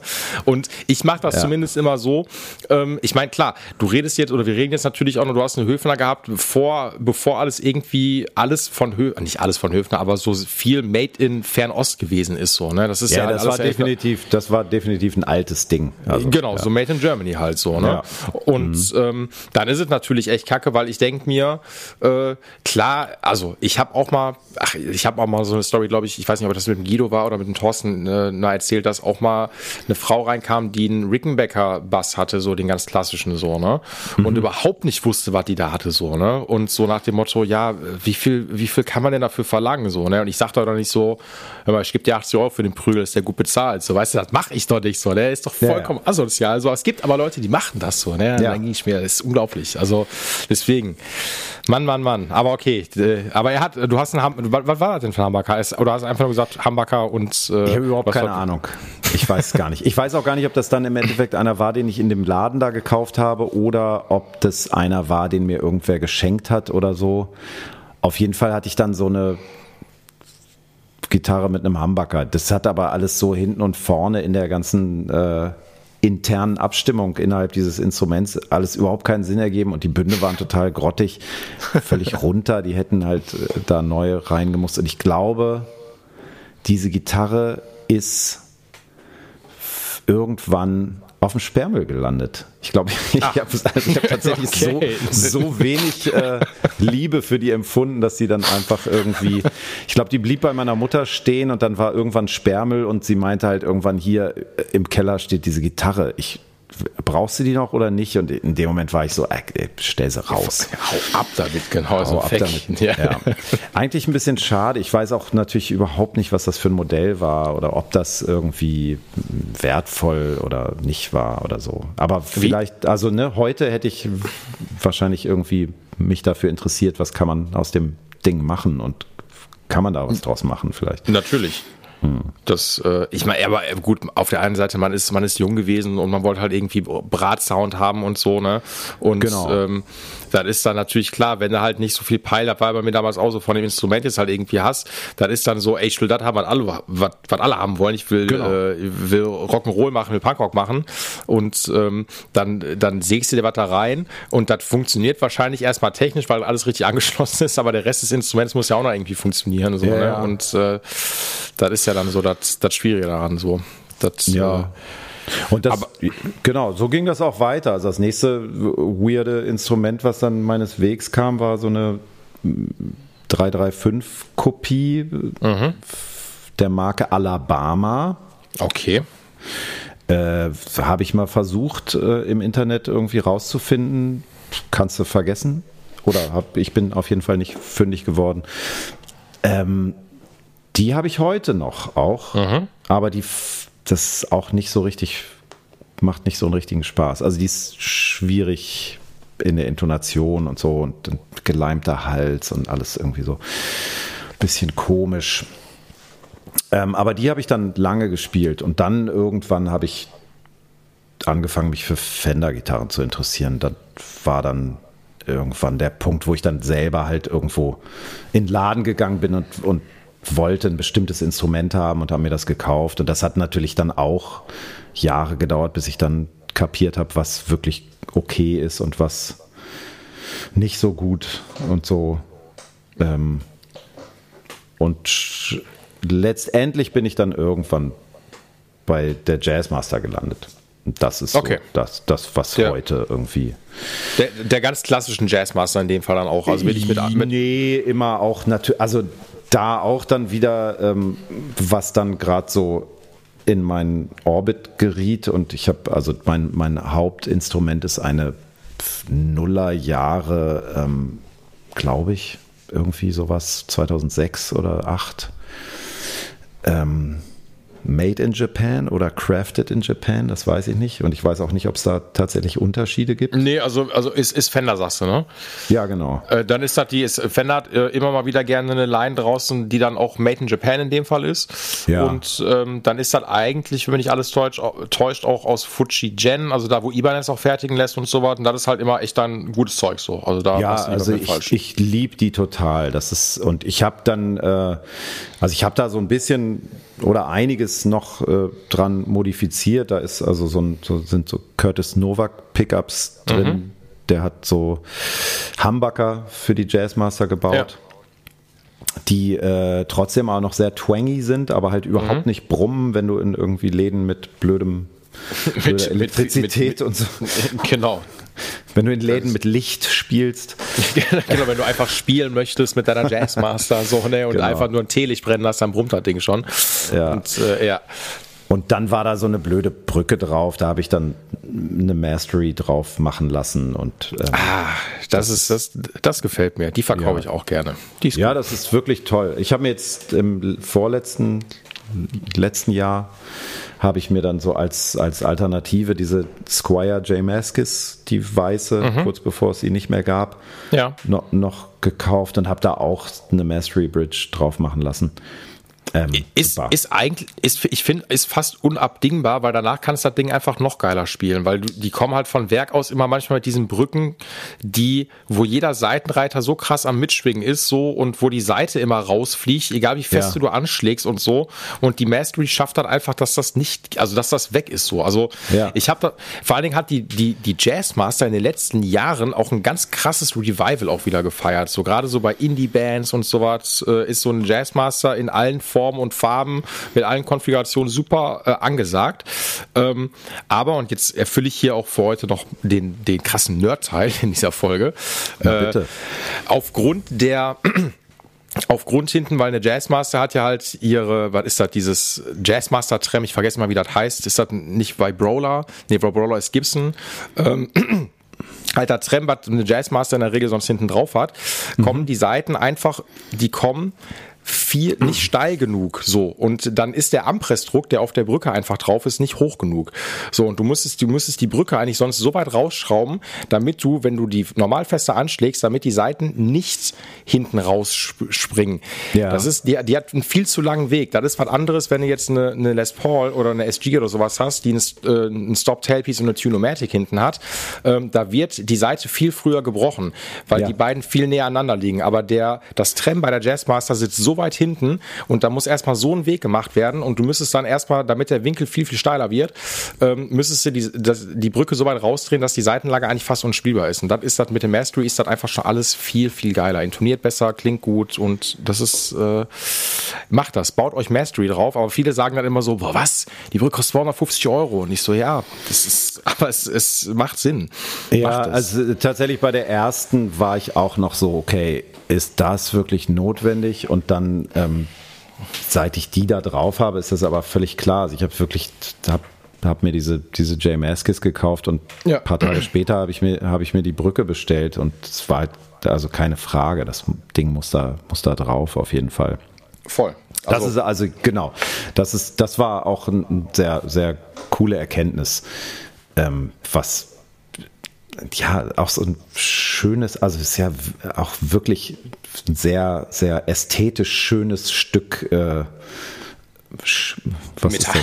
Metall. ja, ist, äh, ey, kommt, kommt auch in so einer, es kommt auch in einer richtig fancy Box auch am Ende des Tages so, ne? Noch mit ja. so, ey, ohne Scheiß, also nein, ich weiß, ich, nein, ich weiß genau, was du meinst. Das ist halt so, das sieht nicht billo aus so, ne? Und ja, ja, ähm, das sieht einfach wertig aus und das ist einfach auch durchdacht, so dass du auch, du kannst auch alles einstellen. Du kriegst drei Schlüssel mit dabei, dass du, ähm, dass du die Bolzen vernünftig einstellen kannst, so alles, was du möchtest. Genau. Und da denke ich mir so, ey, komm, äh, don't save money Money so. Das ist halt wirklich unabdingbar. Ich mache hier mal Licht an. Ich, ich, ich, du siehst mich ja fast gar nicht mehr. Ja, es wird dunkel bei dir. Ja, ja, ich merke das gerade auch. Ach ja, in Berlin ist das ja immer so. Warte mal. In Berlin Hier ist schon ähm, seit Stunden dunkel. Hier ist immer ja, da dunkler. Ist schon, ja, da wird es aber auch in gefühlt zwei Stunden wieder hell. So, ne? das, hat mich auch mal sehr irritiert in Berlin, da ich da denkst so, boah geil, ey, jetzt durchzechte Nacht so, jetzt haben wir vier, jetzt gleich gehst du ins Bett und dann kommst du aus dem Club und denkst so, ja krass, das ist einfach schon hell. Warum ist das denn ja. schon jetzt hier hell? So, ja, ja. Äh, deswegen habe ich jetzt immer Licht angemacht. Im Ruhrpott, das liegt daran, weil hier natürlich noch alles noch verstaubt ist. Ne? Die Zeche hier nebenan, die ist noch an.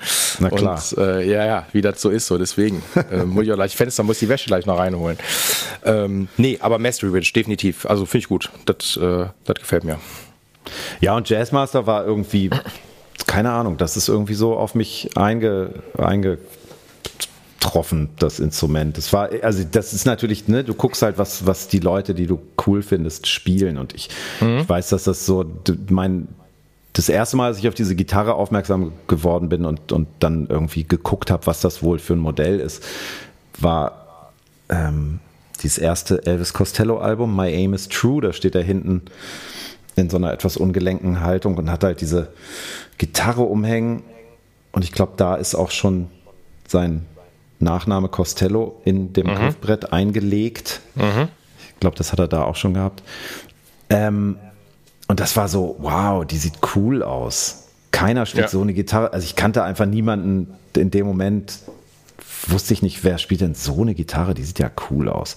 Ja. Und dann habe ich aber halt gesehen, irgendwie, ach so, Jay Maskis von Dinosaur Jr. spielt und Sonic Youth und später habe ich dann Television entdeckt und Tom Verlaine spielt natürlich eine Jazzmaster und dann äh, ging, als Nels Klein bei Wilco einstieg und, und so famous wurde und der ist ja ein großer Fürsprecher dieses Instruments, da, der hat es dann auch nochmal erklärt, warum das so geil ist. Und jo. auch so dieses ganze, ne, die, dass die dieser ganze Bereich hinter der Brücke so lang und diese komische äh, die Symmetrie hat, dieses, dieses dass die Symmetrie so komisch ist. Mhm. Aber das ist ja das, ne, diese ganzen Sounds, die man hinter der Brücke machen kann, gerade mit in durch Effektpedale und so. Mhm. Das war das, was ich dann halt einfach gerafft habe und wow. Und dann dachte ich irgendwie, okay, ich brauche so eine Jazzmaster. Das ist das Ding. Und Ey, dann gab es jemanden, der eine verkaufte und dann war sie, war sie meins plötzlich. Ich, also ich habe ich hab mich mit der, ich bin auch immer wieder auf der Suche nach einer, beziehungsweise eigentlich mehr nach einer Jaguar, ähm, ja. was eigentlich so, also ist halt Jazzmaster Form, ähm, ja. aber einfach mit ein paar anderen Konfigurationen so, ähm, aber letztendlich so die, die Korpusform bleibt gleich. Was mich nicht so gekickt hat, ist eine Mustang, weil die einfach, oder muss sagen, weil die einfach, die hat so einen kleinen Korpus, ja. ähm, das fand ich nicht so schön oder haupt mich nicht so um, auch mal ein paar Mal im Shop gehabt. Äh, es gibt ja noch diese Symbiose, die Kurt Cobain ja auch gespielt hat, aus einer Mustang und einer, und einer Mustang, diese Jackstang, Jackstang ähm, ja. die, die, auch total abgefahren aussieht. Ähm, aber ansonsten eine Jazzmaster so, die hat schon was. Und die, das ist auch eine von den Gitarren, die kannst du auch ein bisschen tiefer hängen lassen und so was oder auch höher, so da passt irgendwie beides. Äh, und äh, ist ein gutes Ding. Das, irgendwann ja. werde ich mir auch noch eine zulegen. So, das, äh, ja, ja Jaguar hat mich tatsächlich auch oder interessiert mich auch total. Ich habe nur immer, wenn ich, ich weiß, die sind schmaler vom, vom, vom Griffbrett her, ne? Kann das sein? Also ich habe immer das Gefühl, da ist irgendwie ja, es kann sein, dass die, ich weiß nicht, was, so? für, was, die, was die für ein Neck-Profil haben, aber es kann vielleicht sein, dass die ein etwas anderes Sattelspacing haben. Das weiß ich aber leider auch nicht aus dem Kopf auswendig. Ähm, was mich bei der Jazzmaster, also was ich halt nicht brauche, letztendlich, ich brauche das Trem nicht. Und du findest das in manchen, ja, okay. äh, in manchen Jaguar-Versionen zum Beispiel. Ähm, äh, nee, doch. Mein Gott, Jaguar Mustang. Nee, Mustang, sorry. Nee, Jaguar. So, jetzt, ich war gerade völlig durcheinander. Mustang ist die kleine, ich meinte eine Jaguar. So. Ähm, was ich halt ganz geil ja. finde, es gibt, es gibt so eine Version, die hatten eine Tunematic und ein Stop Tailpiece, die ist auch made in Japan. Da hat mal Fender so eine Serie rausgebracht. Mhm. Ähm, und das fand ich ganz geil, weil ich finde halt einfach die Konfiguration von einer Tunematic und Stop Tailpiece total geil. Also feste Brücke, das finde ich halt mega wichtig. Okay. Ähm, und das findest du nicht so oft so. Und da musst du halt immer so ein bisschen mal bei Reverb gucken oder bei Kleinanzeigen ähm, und dann irgendwie gucken, dass man da ein Schnäppchen halt macht. Äh, genau, so, das wird mich dann halt kicken. Aber ich finde sonst die Ästhetik eigentlich auch total geil und ich bin auch generell so ein Fan. Ich, ich habe eine Gibson Firebird zum Beispiel. Ähm, ja. Und die ist ja auch, so hat ja auch dieses Offset-Ding halt einfach und irgendwie ist das keine Explorer, weil der Explorer nochmal noch mal metalmäßiger und größer halt irgendwie aussieht. Ja. Ähm, und ich finde Firebird einfach so, also ich habe den Gurt so weit gemacht, dass der gar nicht mehr tiefer gehen kann und du kannst die, die so tief hängen und kannst trotzdem alles spielen. Und das finde ich halt ultra geil so. Das ist so, äh, da kommt immer der Punkrocker in mir durch. Es ist mir scheißegal, wie beschissen ich gerade mein Solo spiele. Ähm, Hauptsache, das Ding hängt tief. So, das ist, äh, das muss einfach sein. ja. Das äh, ist ganz, ganz wichtig. Ja, stimmt. Ähm, nein, ja. Ja, aber. Ja, ja. Ja, die, die ist, also Firebird ist tatsächlich auch so die Gibson-Gitarre, die mir einfällt, die mich auch so, so von der Haptik her, glaube ich, äh, begeistern könnte. Aber das äh, ist, glaube ich, so ein bisschen außerhalb meiner Price Range, das Gerät. Also ich, ich, ich muss fairerweise auch sagen, ich habe jetzt auch nicht die klassische Firebird mit Mini-Humbuckern und Gearless-Mechaniken, sondern ich habe eigentlich, das ist eigentlich eine Les Paul in der Form von einer Firebird. Das ist die. Mhm. Ähm, also auch mit den Konfigurationen mit zwei Humbuckern ganz normal, Tunematic Stop Tailpiece ähm, und halt in komplett schwarz mit Gold-Hardware. So. Und das ist eh so mein Ding, so Gold und so, da stehe ich total drauf. Und mhm. äh, ja, deswegen, ähm, das, ich habe damals aber auch ein Schnäppchen gemacht und ich muss da natürlich auch dazu sagen, ich bin natürlich, wenn du lange im Gitarre Gitarrenladen gearbeitet hast, ähm, da gibst du ungern Geld dann, also viel Geld für was aus, weil du kriegst halt irgendwie alles äh, teilweise sehr günstig angeboten. So. Ja, Jetzt nicht okay. Endorsement-mäßig, aber da kommt irgendwie Person XY rein und will was verkaufen. Ähm, und du kannst viele gute Schnäppchen machen, so das muss man schon sagen. Ja. Und ich, ich gebe dir aber recht mittlerweile, das muss ich dazu sagen. Ich habe diese Firebird zum Beispiel 2018 gekauft ähm, und nur mal so, damit man ein Verständnis hat, wie gerade so die Preise sind die habe ich im B-Stock gekauft, so weil ich hatte, der Shop hat halt keine Gibson Connection gehabt, so weil Gibson nur noch Direktvertrieb ist und äh, da bist du jetzt nicht irgendwie an was günstig dran gekommen. Also habe ich so die mhm. Musikläden in der Umgebung abgeklappert und dann hatte nur Session, die in Frankfurt sitzen, die gehabt ähm, und die hatten die als B-Ware für 2,6 drin gehabt, so wo ich dachte, hm, für eine Gibson Custom Shop. Also kann halt auch echt scheiße verarbeitet sein, aber ich habe Bock auf das Instrument, habe ich mir die gekauft. Für 2,6 neu ja. als B-Stock. Ja. Ähm, und einfach nur B-Stock, weil die hinten, das waren Rückläufer und dann hat die eine Person mal kurz gespielt und dann hast du dann da so in dem, in dem Hochglanzfinish manchmal so ein paar kleine so Scratches drin gehabt, die aber gar nicht, also die hättest du eh beim zweiten Mal reingemacht, so von daher gar kein Ding so, ne? Ja. Ähm, die Gitarre kostet jetzt über 5000 Euro neu. Und ah, ja. drei, äh, also vier Jahre später und da denke ich mir, es ist das gleiche Modell, das kostet 5000 Euro so, ne? Und da denke ich mir, was zur Hölle? Womit rechtfertigt ihr das Gibson so? Was wollt ihr von uns so, ne? Und ähm, das finde ich schon krass. Deswegen, also da würde ich jetzt auch gar nicht mehr zuschlagen, wir bewegen uns jetzt gerade in Preisen so, irgendwie für, für so ein Instrument irgendwie 5000 Euro aufzurufen, das ist schon echt sportlich, ey.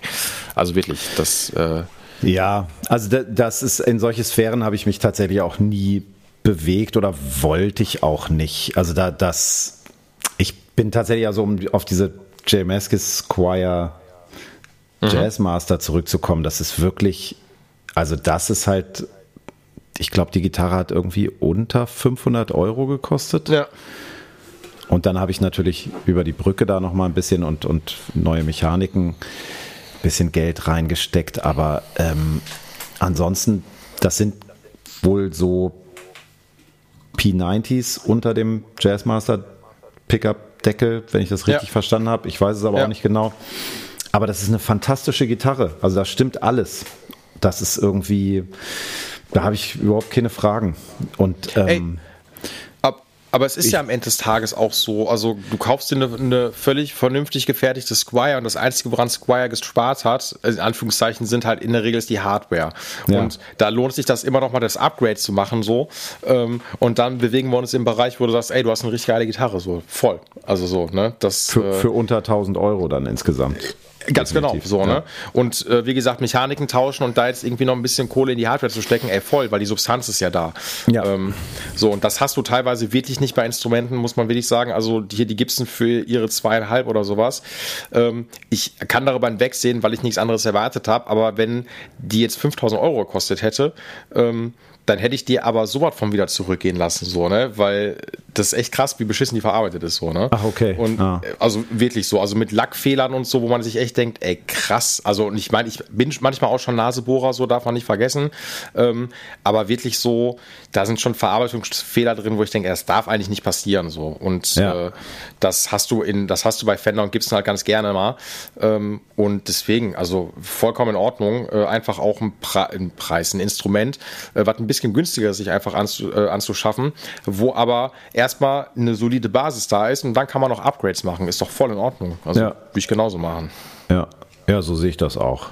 Und das ist irgendwie, hat sich als, als, als gut erwiesen bei mir. Also ich habe da wirklich diese zwei Gitarren, die, wo ich überhaupt keine Fragen habe. Die sind super. Klingen beide echt anders. Mhm. Also es, ich, ich wollte natürlich eigentlich so eine so ein, so ein Spare-Gerät haben, was ich dann im Havariefall schnell, wo ich wechseln kann. Aber ähm, das funktioniert auch. Aber sie haben doch so ein bisschen, also die, diese, die Maskis ist schon viel twangiger und, und ein bisschen klirriger und so, aber auf eine, auf eine sehr gute Art. Ja. Also die möchte ich wirklich total empfehlen, wenn man, ich weiß nicht, ob man die noch jetzt bekommt, also sie ist irgendwie glaube ich, in den Versandhäusern nicht mehr zu bekommen, aber ähm, die gibt es bestimmt noch zu, zu kriegen irgendwo im Gebrauchtbereich. Ja, dann kriegst du die auf jeden Fall bei Reverb oder bei Kleinanzeigen, dann ist die wahrscheinlich offiziell halt irgendwie discontinued, wie das ganz oft so ist. Ähm, und äh, aber man kriegt die wahrscheinlich dann echt noch über Kleinanzeigen oder Reverb oder sowas, ja. über Umwegen kriegt man ja. sowas immer noch gut angeboten. Was, wie sieht das AM-technisch aus? Was zockst du da?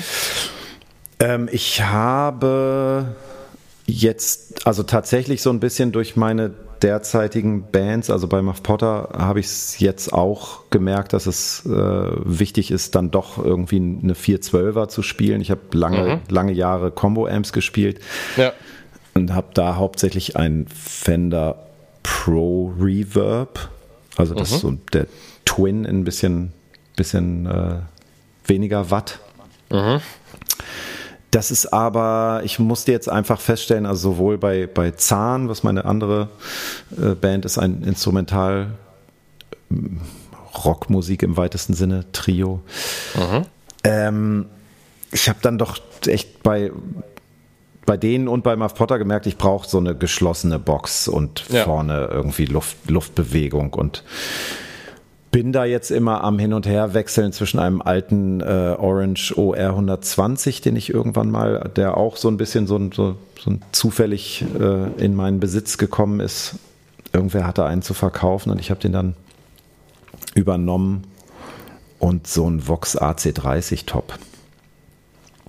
Klassiker. Der ist auch, ja. die sind auch immer sehr pedalfreundlich, die Dinger. Also da kannst du was vormachen und dann geht's ab. Ja, auf jeden Fall. Also ich, genau, das, ich spiele auch gerne halt einkanalige Amps, wo ich nicht irgendwie noch eine Amp-interne einen Verzerrtkanal benutze oder so, sondern ich mhm. steuere das dann halt alles über, über Pedale.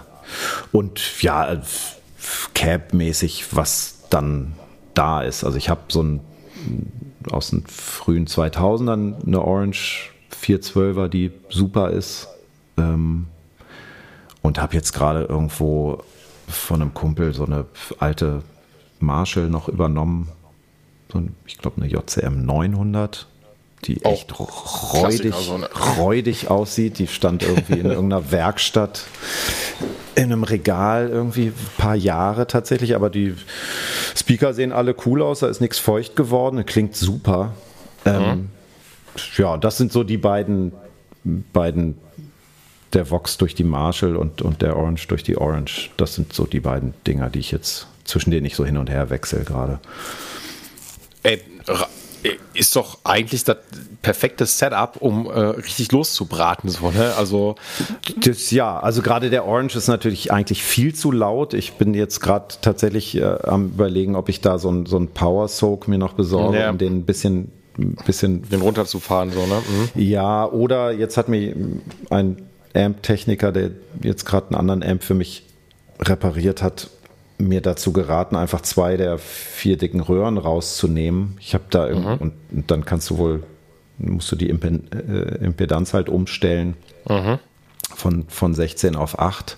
Mhm. Ähm, und dann sollte das wohl funktionieren. Ich habe ein bisschen Schiss davor, ehrlich gesagt. das kommt mir so ein bisschen komisch vor. Ich kenne mich halt mit Physik auch nicht aus, so richtig.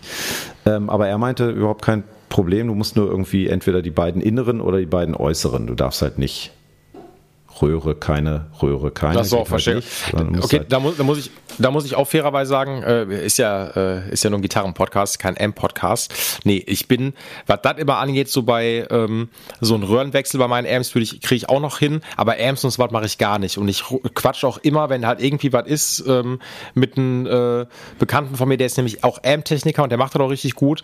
Ähm, ja. Und der hat immer, der hat immer nochmal einen ganz anderen Blick nochmal darauf und dann frage ich den, dann sagt er dir, sagt er mir das und dann weiß ich immer, was der sagt, ist in dem Fall auch Gesetz. Also da bin ja. ich immer so ein bisschen auch äh, leider auch fairerweise raus. Und da sage ich aber ganz ehrlich, wenn mich Leute fragen, ey, machst du auch Amps und so, kann ich mal mein Amp zum Setup vorbeibringen, sage ich, nein, das ist was ganz anderes. Und ja, ja. Äh, ja auf jeden Fall. Ist eine ganz andere Baustelle. Gitarren, äh, Elektronik ist irgendwie ist äh, äh, Kindergeburtstag und ähm, aber äh, alles andere ist dann hier äh, die Physikparty ähm, äh, vom äh, 25. Semester und da kann ich leider nicht dran teilnehmen. das schaffe ich leider nicht. Da bin ich, muss ich leider, bin ich nicht eingeladen. Ähm, nee, da bin ich auch völlig raus. Das, ja. äh, Deswegen, da würde ich auch immer Leute fragen, die davon wirklich viel Plan von haben. Und ich, ich weigere mich auch manche Sachen auch immer mir dann zu merken. Also weißt du so, ich kann mir auch in diesen AMP-Geschichten super viele Sachen nicht merken. Ähm, ich kann so Fehleranalysen halt irgendwie machen, aber was sowas angeht, äh, würde ich jetzt auch mal sagen, das klingt aus dem Bauch aus, was du gerade gesagt hast, äh, logisch, so. Ja. Ähm, ähm, aber ich weiß, was du meinst mit, ähm, mit so Geschichten so, ja, wenn man das nicht zu 100% nachvollziehen kann, so weißt du, weil man hat immer keinen Bock, sich was zu zerschießen, das ist halt immer doof so, ne, weil da reden man von Last und äh, wenn da was irgendwann falsch läuft, dann zerschießt du dir halt irgendwie was, die Gitarre willst du dir nicht zerschießen, aber du zerschießt dir irgendwie einen Speaker oder den Amp am Ende des Tages so und dann ist halt immer doof so, ne. Genau, das, äh, ja. Und dann wird es immer ein bisschen teurer und so und das ist halt immer Kacke. Ja. So. Die Gitarre ist in dem Fall immer wie so ein, der passiert einfach gar nichts so. Ne? Der Amp kann abrauchen und hast nicht gesehen, also wirklich abrauchen so, weil da wirklich ja elektronisch was passiert. Aber die Gitarre ist ein völlig passives Instrument. Die ist wie Unkraut. Die ist wie so eine, wie, wie heißen diese gelben Blumen, die durch Beton wachsen? Wie halt Löwenzahn. So, die ist ein Löwenzahn. So, das ist das, das ist einfach die Gitarre. Die Gitarre ist einfach so. habe ich das noch gar nicht betrachtet. So, ja. ich, also mir fällt das spontan jetzt gerade ein. So, die ist einfach so vollkommen pragmatisch ähm, und klar, wenn so umkippt, bricht der eine Kopfplatte ab, dann wird hier wieder dran geleimt, dann geht das Ding wieder. Ja. Ähm, und klar zickt die manchmal auch irgendwie so rum, aber ansonsten ist die Gitarre so, da klar geht da auch mal was kaputt, aber es ist alles sehr schnell und easy going zu reparieren, in der Regel, wenn man einen Plan davon hat. Das ist halt, ähm, für viele ist das immer ein Buch mit sieben Siegeln, wenn die halt immer einmal das E-Fach aufmachen, was ich auch nachvollziehen kann. Ähm, aber eigentlich ist das wirklich ganz grundlegendes Elektrotechnik, wenn überhaupt so. Was ja. äh, was eine Technik hat, die, die sich irgendwann der 100 Jahren einfach nähert. Weißt du, was ich meine? So, also ja, das, ja. Äh, das ist einfach unglaublich. Es hat sich nichts verändert. Ja, und ähm, tatsächlich, also Pickups und Mikrofone sind ja wirklich, im, also wann ist da eine revolutionäre Neuheit passiert das letzte Mal? Keine Ahnung. Wahnsinn, ne? Also das, das ist ja, ich weiß noch, wie viele Leute sich darüber abgefuckt haben, irgendwie vor ein paar Jahren, als Apple gesagt hat, äh, jetzt bei den neuen iPhones, da werden wir jetzt auch den, äh, den Klinkenausgang wegnehmen, um die flacher zu bekommen, so, ne? Mhm. Ähm, und dann haben sie ja irgendwann darauf geswitcht, dass die jetzt, dass du, dass nur noch über diesen Lightning-Eingang äh, reinstecken kannst und einen Adapter brauchst, damit du mit Kopfhörern reingehen kannst. Und ich verstehe, dass man sich darüber abfuckt, aber am Ende des Tages ist diese Klinkenbuchse das also das älteste Bauteil in so einem Smartphone. Also das mit, mit Abstand, Alter. Wie alt, wie alt, wie, wie alt ist eine Klinkenbuchse? Ja. So. Und das ist ja nichts anderes. Es ist einfach eine Mini-Klinkenbuchse, wo du halt eine Mini-Klinke reinsteckst, damit ja. du halt dann Musik hören kannst. So. Das ist ein uraltes Bauteil. Ganz so. Genau. Und wenn du halt sagst, du willst so ein bisschen, also das sagst du ja bei der Gitarre letztendlich auch so. Die Gitarre hat sich klar irgendwie, klar hat die sich auch mit verändert und dann haben dann irgendwelche Leute was Revolutionäres gemacht, aber alle sagen, mm, nee, möchte ich nicht. So, weil, weil die Leute sind halt halt erst konservativ, was Gitarre angeht. Die meisten zumindest so, ne? Und ja. äh, ähm, klar gibt's auch Neuerungen oder sowas, aber die sind irgendwie halt hauptsächlich auch mechanischer Natur. Ähm, aber sonst so im Großen und Ganzen hat sich echt sehr, sehr wenig geändert. Und jedes Jahr werden neue Modelle aufgelegt mit Farben, die es schon seit irgendwie 80 Jahren gibt und alle sagen, wow, ich habe noch nie so was Schönes gesehen. Das ist, das ist, das ist ja, es ist schon auch, also ich, ich, es gibt auch wirklich äh, Phasen, wo ich, wo ich gerne von der, dem Beschäftigen mit Gitarren irgendwie zurücktrete und denke so, ja, also ich muss diese Welt auch mal kurz irgendwie wieder verlassen. Ähm, ja. Es, ich komme da immer wieder hin zurück, aber es gibt wirklich, also gar, jetzt gerade spiele ich einfach sehr viel Gitarre, weil ich in diversen Bands einfach Gitarre spiele und regelmäßig das einfach erforderlich ist. Aber mhm. es gab auch Phasen, wo ich wirklich auch mal irgendwie ein halbes Jahr wirklich bewusst nicht damit zu tun haben wollte und dann auf andere Art Musik gemacht habe oder so, ähm, weil ich es interessanter fand. Ähm, also und gerade wenn es halt so, ne, du, diese die klassischen Modelle, die dann in X Farben, die es auch seit 60 Jahren, 100 Jahren schon gibt, irgendwie wieder aufgelegt werden und so. Das ist dann irgendwann ist, ist auch so ein bisschen so ein, so ein so, so wie Harley Davidson Motorräder und so. Voll. Das ist so.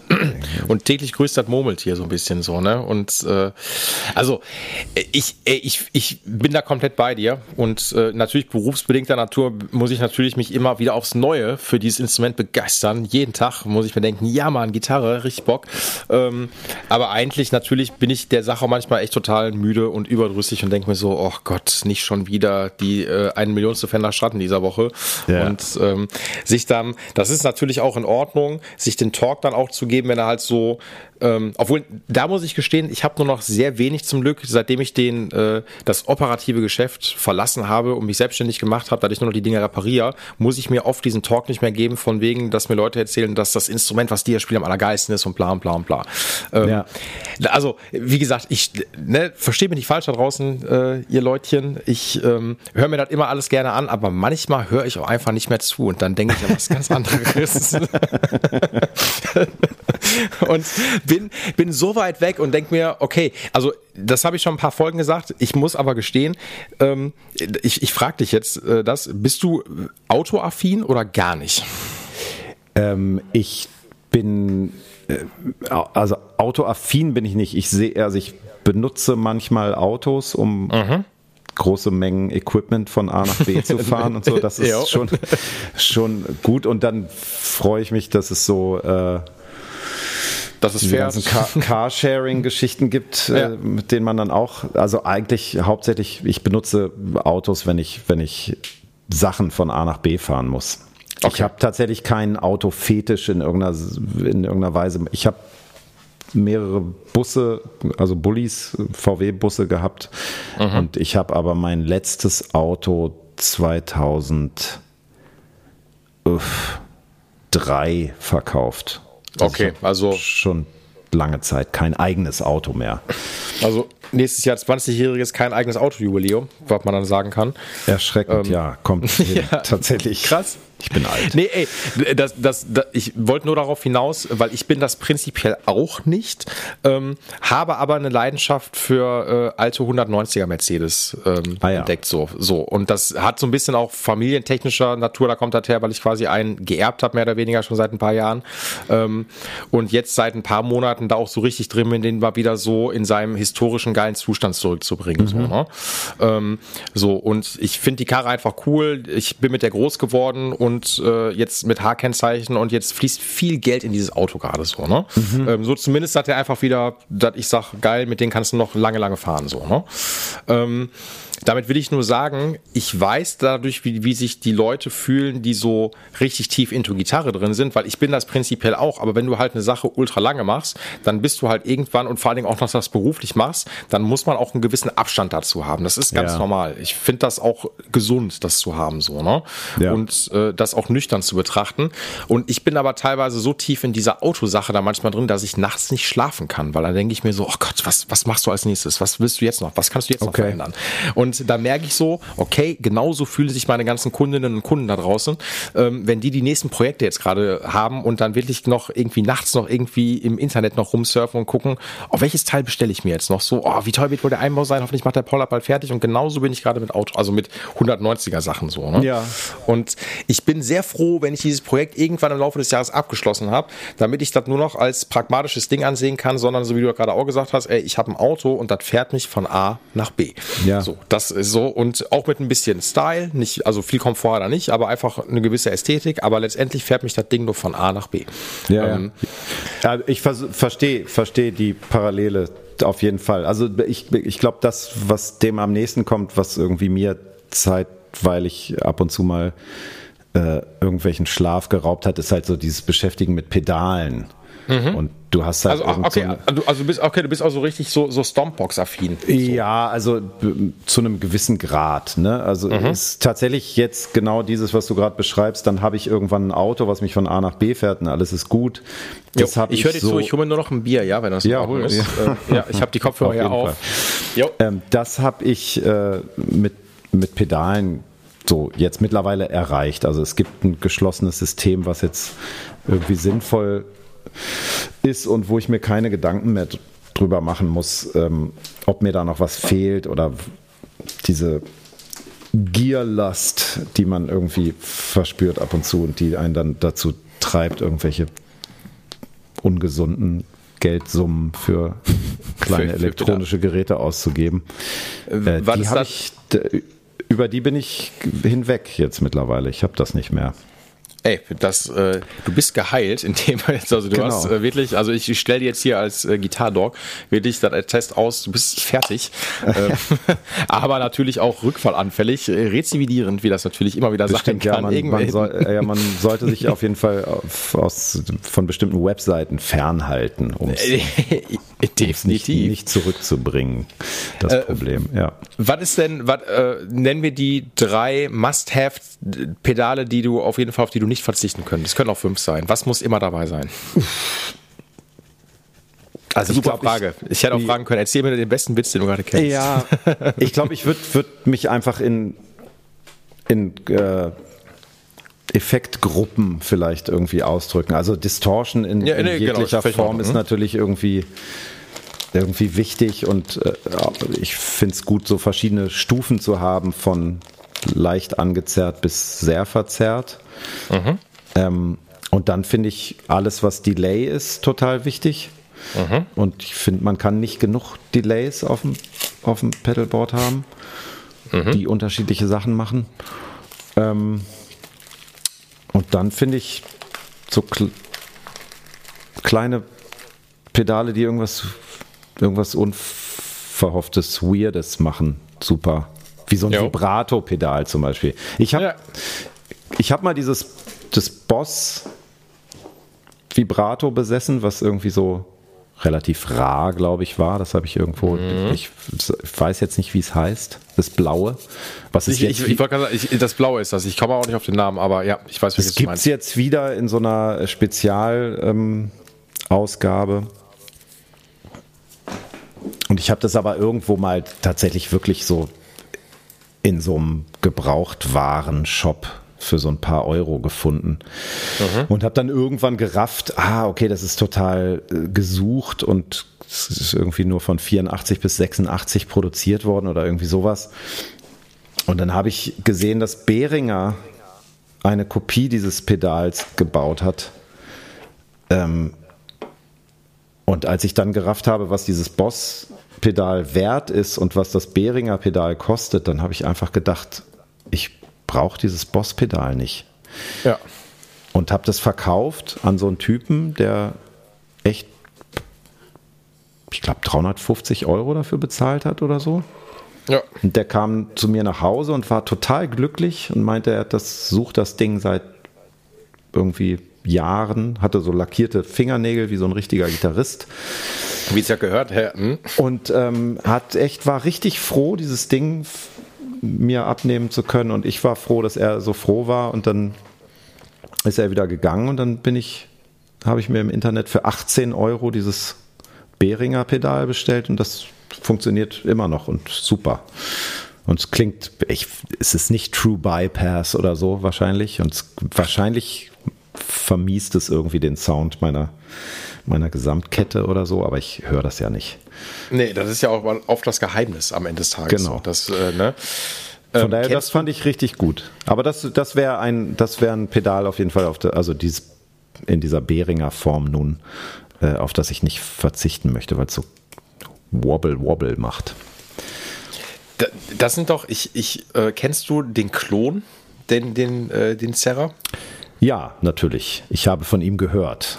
Okay, es gibt ja den, also die, ich bin da jetzt auch nicht so zu 100% into it, weil ich auch nicht der Effekt-Boutique-Experte äh, bin, aber ich glaube, die Story ist ja, es gibt diesen einen Typi, der den Original-Klon Centaur halt gebaut hat, diesen äh, Urklon, so. Genau. Und die werden ja, also der Urklon, der wird ja wirklich zu Mondpreisen so auf äh, diversen Auktionshäusern gehandelt, so irgendwie vierstelliger Bereich so und hast nicht gesehen. Ja. Ähm, und dann hat der Typi aber vor ein paar Jahren, irgendwie auch so 2013, 2014, hat er den Klon vom Klon rausgebracht. Also es gibt mhm. ja viele Klone. Es gibt ja mhm. jede Company hat irgendwie so ein, es ist ja alles Elektrotechnik und man findet die Schaltpläne. Ähm, und dann wollen die Leute natürlich aber das Original haben. So. Und dann mhm. hat der mhm. Typ hier halt, wie gesagt, vom Klon Centaur dann nochmal den Klon vom Klon rausgebracht, in einer sehr limitierten Auflage. Ähm, Wo er, glaube ich, drauf gedruckt hat, dass er den Hype um sein Gerät nicht versteht und äh, Ganz genau. Rote äh, Kiste, ganz genau so, genau. ne? Ganz genau. Ne? Ja, schöne, und, schöne Geschichte. Ne? Und äh, dann, äh, ich habe damals, ich habe da relativ äh, frisch noch im Gitarrenladen angefangen und war noch irgendwie so ein bisschen, äh, hatte ich nicht so viel Plan da von diesem Klon-Hype gehabt so und dann weiß ich, dann hat, hat der Lars, der Besitzer von dem Laden, wo ich gearbeitet habe, ähm, hat der halt, ich glaube, so vier von diesen Klons bekommen so, ne? Ähm, und die waren natürlich alle schon, alle hatten dann Finger drauf gehabt. Also es war schon länger angekündigt so und eigentlich waren die schon, die kamen rein und die waren am nächsten Tag sofort weg. Ähm, ja. Weil sich alle einen unter den Nagel gerissen haben. Und dann war das aber so, dass der Typi halt dann extra nochmal, der hat dann nochmal so ein Badge rausgebracht, so, ne? Mhm. Und äh, da habe ich mir dann auch einfach eingenommen. So. Ich weiß, wir, die gingen damals so für 450 Euro, was für ein Zerra halt immer noch sehr sportlich ist, äh, wurden die draußen verkauft oder sowas. Und dann habe ich irgendwie dem Lars gesagt, ich würde es auch mal einnehmen. Und dann hatte ich hier die ganze Zeit so einen Klon. Und ich habe aber das Ding, weil ich nicht so, also ich bin zwar Pedal-affin, aber bei mir ist so, ich nutze einen Zerra, weil ich halt amp-technisch eigentlich meistens immer äh, ein Zweikanaler spiel und der, äh, der zweite Kanal muss schon so viel Gain haben, dass wenn ich einen Zerra benutze, ist der nur noch, noch mehr Gain noch dafür da, so dass mhm. wenn ich ein Solo spiele, dass man nicht aufhören sollte zu spielen, weil sonst einfach alles wegfliegt. Das ist meine Herangehensweise. Ähm, also so viel Zerre bis zum geht nicht mehr. Und äh, da habe ich den Klon hier irgendwie gehabt so und dachte mir die ganze Zeit so, ja, also klingt klingt echt geil, aber mich kickt das nicht, braucht das einfach nicht so. Ne? Mhm. Und ähm, ja, dann war das Ding natürlich überall restlos ausverkauft und wir hatten so ein paar Stammkunden und sowas so, also die, die konnten nachts nicht schlafen, weil die diesen Klon haben wollten. Also du hast den Ding mehr bekommen sollen. Die waren natürlich so, die waren, also die waren völlig aufgelöst, so dass die dieses Ding nicht mehr hatten. Und äh, dann habe ich irgendwie im Kundengespräch dann irgendwie mal gesagt zu so einem Stammkunden, Meinst du, yo, ich habe hier noch einen Klon, ich habe den irgendwie zweimal, dreimal zu Hause gespielt, ich würde den verkaufen. Ey, dem Typ ist alles aus dem Gesicht gefallen, ne?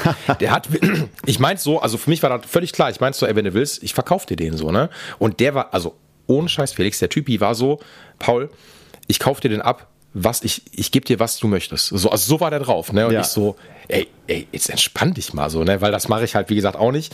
Äh, klar hätte ich das Ding jetzt irgendwie bei eBay inserieren können oder sowas und hätte da halt irgendwie Mondpreise aufrufen können. Ey, man kann mir auch auslegen, dass ich da ein Trottel oder sowas bin, aber ich habe da keinen Bock drauf. So, ich meine, ey, ganz ehrlich, das Ding kostet, also ich habe den Lars gefragt, jo, für wie viel verkaufst du den hier? Ich habe den zum EK bekommen ähm, und ich habe den dann zum VK einfach verkauft. Ich habe, glaube ich, irgendwie noch den Rest in die Kaffee Kasse geschmissen, damit das jetzt nicht so assi ist, so weißt du, ich mache jetzt hier keine Hehlerei, ich verkaufe jetzt hier was zum EK ein und verkaufe ja, ja, dann aber zum VK weiter, das mache ich nicht. Ja. Und habe das Ding dann dem äh, diesem Stammkunden dann da verkauft und der Typ war, also der war ich weiß, ich glaube, der war kurz vorm Heulen, weil der so sich so über dieses wow. Ding gefreut hat. Also der konnte das gar nicht glauben, dass er dieses Ding auf einmal jetzt hat. Und für mich war das einfach so, hier bitte, viel Spaß damit, weil ich habe da gar keine, also ich habe da gar nicht so dieses, diese Berührung zu gehabt. Musste mich, habe mich jetzt gerade an diese Beringer Geschichte und an die Boss oder an die Boss-Geschichte da erinnert, ähm, dass mir da der also ich habe diesen, was heißt den Hype nicht darum verstanden, ähm, aber es war mir nicht wichtig, das zu haben. So und dann habe ich es auch einfach verkauft, weil ich dachte, ich brauche es einfach nicht so und ja. das dann jetzt nur zu haben und sich dann hier hinzustellen, ey, da hätte ich immer noch heute, also den einzigen Serra, den ich mir gerne noch kaufen würde, ist von Ibanez den goldenen, die haben einen goldenen Tube Screamer rausgebracht in so einer Sonderedition. Ähm, der wirklich komplett gold ist, der kostet halt 400 Euro und äh, den würde ich aber nur haben wollen, um mir den einfach hinzustellen, zu sagen, mein Gott, ist das Ding schön so. Vielleicht hänge ich mir den auch um den Hals so als Kette, ich weiß es nicht so. Ist auch geil. Ähm, aber ich, äh, ich, ich, ich verstehe das. Man, dann verkauft man das doch lieber den Leuten, die daran Spaß haben. Ähm, und geht mit einem guten Gefühl aus der Nummer raus. Finde ich ja, voll geil. Ich, ich, ja, ja, das hört sich irgendwie nett an. Da hast du auf jeden ja. Fall e-, edel, edel gehandelt. Mhm weil ich das Herz am rechten, am rechten Fleck habe ähm, ja. ne, und ich den, mit den Leuten zumindest so keine Ahnung, warum soll ich die jetzt abziehen oder sowas? Warum soll ich jetzt mir da irgendwie den Vorteil rausschlagen? So, gar keinen Bock drauf. Also das ist, äh, das, äh, da könnte ich jetzt auch nochmal, da müsste ich jetzt ein bisschen, also zu weit verausholen, auch Geschichten halt irgendwie erzählen, so keine Ahnung, wenn auch Leute, ähm, äh, doch, es gibt so ein paar Sachen, wo ich mir echt dachte, boah, krass, da hätte echt ein Schnäppchen machen können. Da hat man einen Typ eine Les Paul Custom aus den 90ern reingebracht, eine von den Gitarren, die ich immer haben wollte. Und der Typ brauchte wirklich Geld. Wie das manchmal leider so ist, dann geben die ihre Instrumente, in, Instrumente in Zahlung, weil die Geld einfach brauchen. So, ne? mhm. Und ähm, der konnte, glaube ich, äh, ich glaube, wir konnten dem damals im Laden auch nur irgendwie um die 900 Euro dafür geben und der hätte das Ding locker für irgendwie zwei, zweieinhalb oder sowas verkaufen können. Aber der brauchte jetzt Geld so. Ne? Mhm. Und das sagst du den Leuten aber auch dann fair und ehrlich. Du sagst denen, ey, wir können denen nur so viel geben und die haben auch immer eine Rückkaufoption. Also quasi, dass man dann sagt, so, du hast dir irgendwie ein halbes Jahr Zeit, die auch wieder einzulösen. So, wir sind ja kein Pfandhaus oder war nie ein Pfandhaus, sondern haben Sachen mal gerne angekauft. Ähm, aber dann hast du die ein paar Monate auch einfach nicht angerührt, damit die Leute, wenn sie wiederkommen wollen, können die sich auch wieder einlösen. Ah, ja, so, ne? okay. Ne? Ja. Ähm, das finde ich schon immer fair und ehrlich ehrlich. Ähm, aber warum soll ich mir aus der Notlage der Leute halt irgendwie was rausschlagen? So, weil ich, ich finde immer so in Muckerkreisen ist das dort gehört sich einfach nicht. Ähm, klar, man kann mal irgendwie so ein bisschen handeln, das ist kein Problem. Aber es gibt, also es gab durchaus mal Geschichten, wo ich auch wusste, Mann, ey, du kannst hier, es gibt keinen Spielraum zu handeln. So, du kriegst die Sachen schon so günstig angeboten, jetzt hör auf, Alter. Das würdest du, du würdest das nie im Leben irgendwo anders günstig bekommen, so, ne? Ja. Und ähm, deswegen, ich finde, da muss man schon immer ehrlich mit den Leuten halt irgendwie umgehen, ähm, weil dann kommen die auch wieder. Warum soll ich so eine Mutti abziehen, wenn die mir eine, einen Rickenbacker ähm, anbietet und ich sage doch nicht so, wie gesagt, ja, ich gebe dir 150 Euro. Die hätte sich wahrscheinlich gefreut ähm, und dann hätte ich aber irgendwann gehört, so von irgendeinem anderen Typi oder von irgendeiner anderen Person, ja wie, der hat dir 150 Euro für einen Rickenbacker gegeben, das Ding wäre knapp zwei Mille wert gewesen. So, das mhm. macht man nicht. Also, naja. wirklich, also deswegen. Nee, nee, das stimmt schon. Ey, ja. ähm, da haben wir doch einen schönen Equipment-Talk auch noch gehabt. Ja, und, äh, äh, ne? das war wir, ja der Grund äh, dieses Zusammenkommens. Äh, exakt, also wir haben, wir haben, vor allen Dingen, wir haben auch, das mache ich eigentlich sonst immer ganz selten, ähm, dass man sonst eher so, wir haben recht zu Anfang so über die ganzen Mafotter-Geschichten und so Bandzeug gequatscht so und das macht man sonst, mache ich das meistens in den Folgen immer so ein bisschen zum Schluss. Ähm, aber trotzdem stelle ich jetzt noch so, äh, wir nähern uns jetzt diesen, diesen heiligen zwei Stunden gleich sogar schon, ähm, noch die abschließende ah, ja. Frage so, worauf freust du dich jetzt in der nächsten Zeit? Was, äh, außer jetzt natürlich so Albumveröffentlichungen, ähm, kannst kannst du noch so abschließend sagen, jo, das steht noch an, äh, ja, darauf freue ich mich. Das ist und, auf jeden, ne? Ja, das, das ist auf jeden Fall das, das große Ding, wo jetzt, also wir mit Muff Potter halt so lange drauf hingearbeitet haben. Ne? Also ich bin jetzt seit, wie gesagt, April letzten Jahres in dieser Band, also oder plus minus, ich weiß es gar nicht so genau, aber genau, seitdem beschäftige ich mich eigentlich äh, wöchentlich, wenn nicht phasenweise täglich mit dieser Platte, die jetzt im August mhm. rauskommt. Also das ist schon äh, ein ziemlich großes Ding jetzt. Und dann freue ich mich natürlich auf alles, was da drumrum passiert. Ne? Also klar, also dass wir jetzt miteinander sprechen, ist ja irgendwie auch schon, schon ein, ein Beiwerk dieses Ganzen. Stimmt. Ähm, mhm. Und ähm, dann freue ich mich auf die Tour und ich hoffe, dass nicht jetzt im Herbst wieder irgendwas komisch wird oder so, äh, pandemiemäßig, jo. und dass wir das ich, auch durchziehen können. Ich wollte das gar nicht aussprechen. Also ich, ich habe da jetzt auch, äh, ich wollte, ich habe da kurz dran gedacht, so, weil das auch mich so ein bisschen wieder beschäftigt hat in den letzten Tagen, aber ich, ich spreche das einfach nicht aus. Das, nee, äh, du hast recht. Ich ärgere mich auch jetzt schon, dass ich es überhaupt äh, angesprochen habe. Mhm. Das ist ja natürlich, ich verstehe das, aber nichtsdestotrotz ist das so, keine Ahnung, ähm, ich will dieses Fass gar nicht aufmachen, aber äh, äh, nee, äh, einfach, es wird alles gut. So. Ja, genau. Ja. Genau, das, das ist bei Muff Potter und dann meine andere Band Zahn äh, wird auch irgendwie ein neues Album diesen Herbst äh, schreiben und cool. nächstes Jahr aufnehmen und das geht so ein bisschen umeinander rum dann beides so ähm, also da das ja sind die beiden Sachen und die halt auch einfach explizit mit Gitarren zu tun haben mhm. tatsächlich ähm, ja, aber jetzt erstmal Muff Potter und ähm, wie gesagt, am 26.08. kommt das Album und das ist jetzt so die nächste das nächste große Ding dann für mich. Das ist, ist ja auch schon, äh, ja, eigentlich in zwei Monaten. Ähm, gefühlt übermorgen. Zeit war es ja immer so, ne? Genau. Ja. Heute ist der 27. Ähm, gestern in zwei Monaten erscheint das neue Mafoto-Album, äh, wo viele sich sehr darauf freuen werden. Äh, das, das weiß ich natürlich. Ich freue mich und, auch schon drauf. Ey, ist es halt immer geil, wenn man halt dann so einen Prozess mitgemacht hat und dann erscheint sowas dann, dann auch mit Natur und so und dann wieder schwitzige Live-Konzerte. Ich muss so ein bisschen an das Buch vom Nagel denken, was ich gelesen habe. Ich, mir fällt dieser Titel jetzt aber natürlich nicht, weil er hat mehrere, glaube ich, geschrieben. Aber dieses sehr Fall. bekannte. Ähm, das, ah, wie heißt das denn nochmal, wo der quasi autobiografisch eigentlich seine ganze Konzerthistorie, aber unterm, äh, mit einer fiktiven Figur, glaube ich, erzählt. Du, du weißt es bestimmt. Ich komme mal nicht mehr auf den Titel. Ich bin mit Titel. Du meinst das erste, wo die wilden Maden graben? Danke, das meine ich. Genau. Okay. Und ja. äh, das, äh, so Vibes kommen natürlich dann auf jeden Fall auch auf, ne? Und ähm, einfach wieder sowas zu spielen, das ist doch richtig geil. Ja, auf jeden Fall. Und äh, schön im Tourbus abschimmeln und ähm, ja, ja, super. Alles wird schön, schöner Herbst wird das. Ey, da, das wird was werden und äh, an die Leute da draußen, kauft euch äh, alle noch Karten für die Muff Potter Konzert oder sind sie alle schon ausverkauft? Weißt du das schon? Nein, weißt du, es gibt auf jeden äh, Fall noch Karten. Ähm, ist im Oktober, November bei aller Liebe Tour. Ähm, Gibt es über den Muff Potter Band Shop muff-potter.de De. Zögert nicht da draußen. Ich weiß, es ist gerade sehr schwierig so. Also, ne, da muss man irgendwie sagen, die Erfahrung haben wir jetzt auch irgendwie gemacht, als wir vor zwei Wochen in Berlin gespielt haben, als ich mich da mit einem Veranstalter unterhalten habe. Äh, die No-Show-Rate ist extrem hoch aktuell. Ähm, die Leute haben noch Konzerttickets von vor zwei Jahren, die irgendwie am Kühlschrank verschimmeln und ja. keiner geht irgendwie irgendwo hin. Konzerte sind, auch wenn größere sind, wie ich auch festgestellt habe, teilweise sehr dürftig besucht. So, ne? Das ist halt echt krass.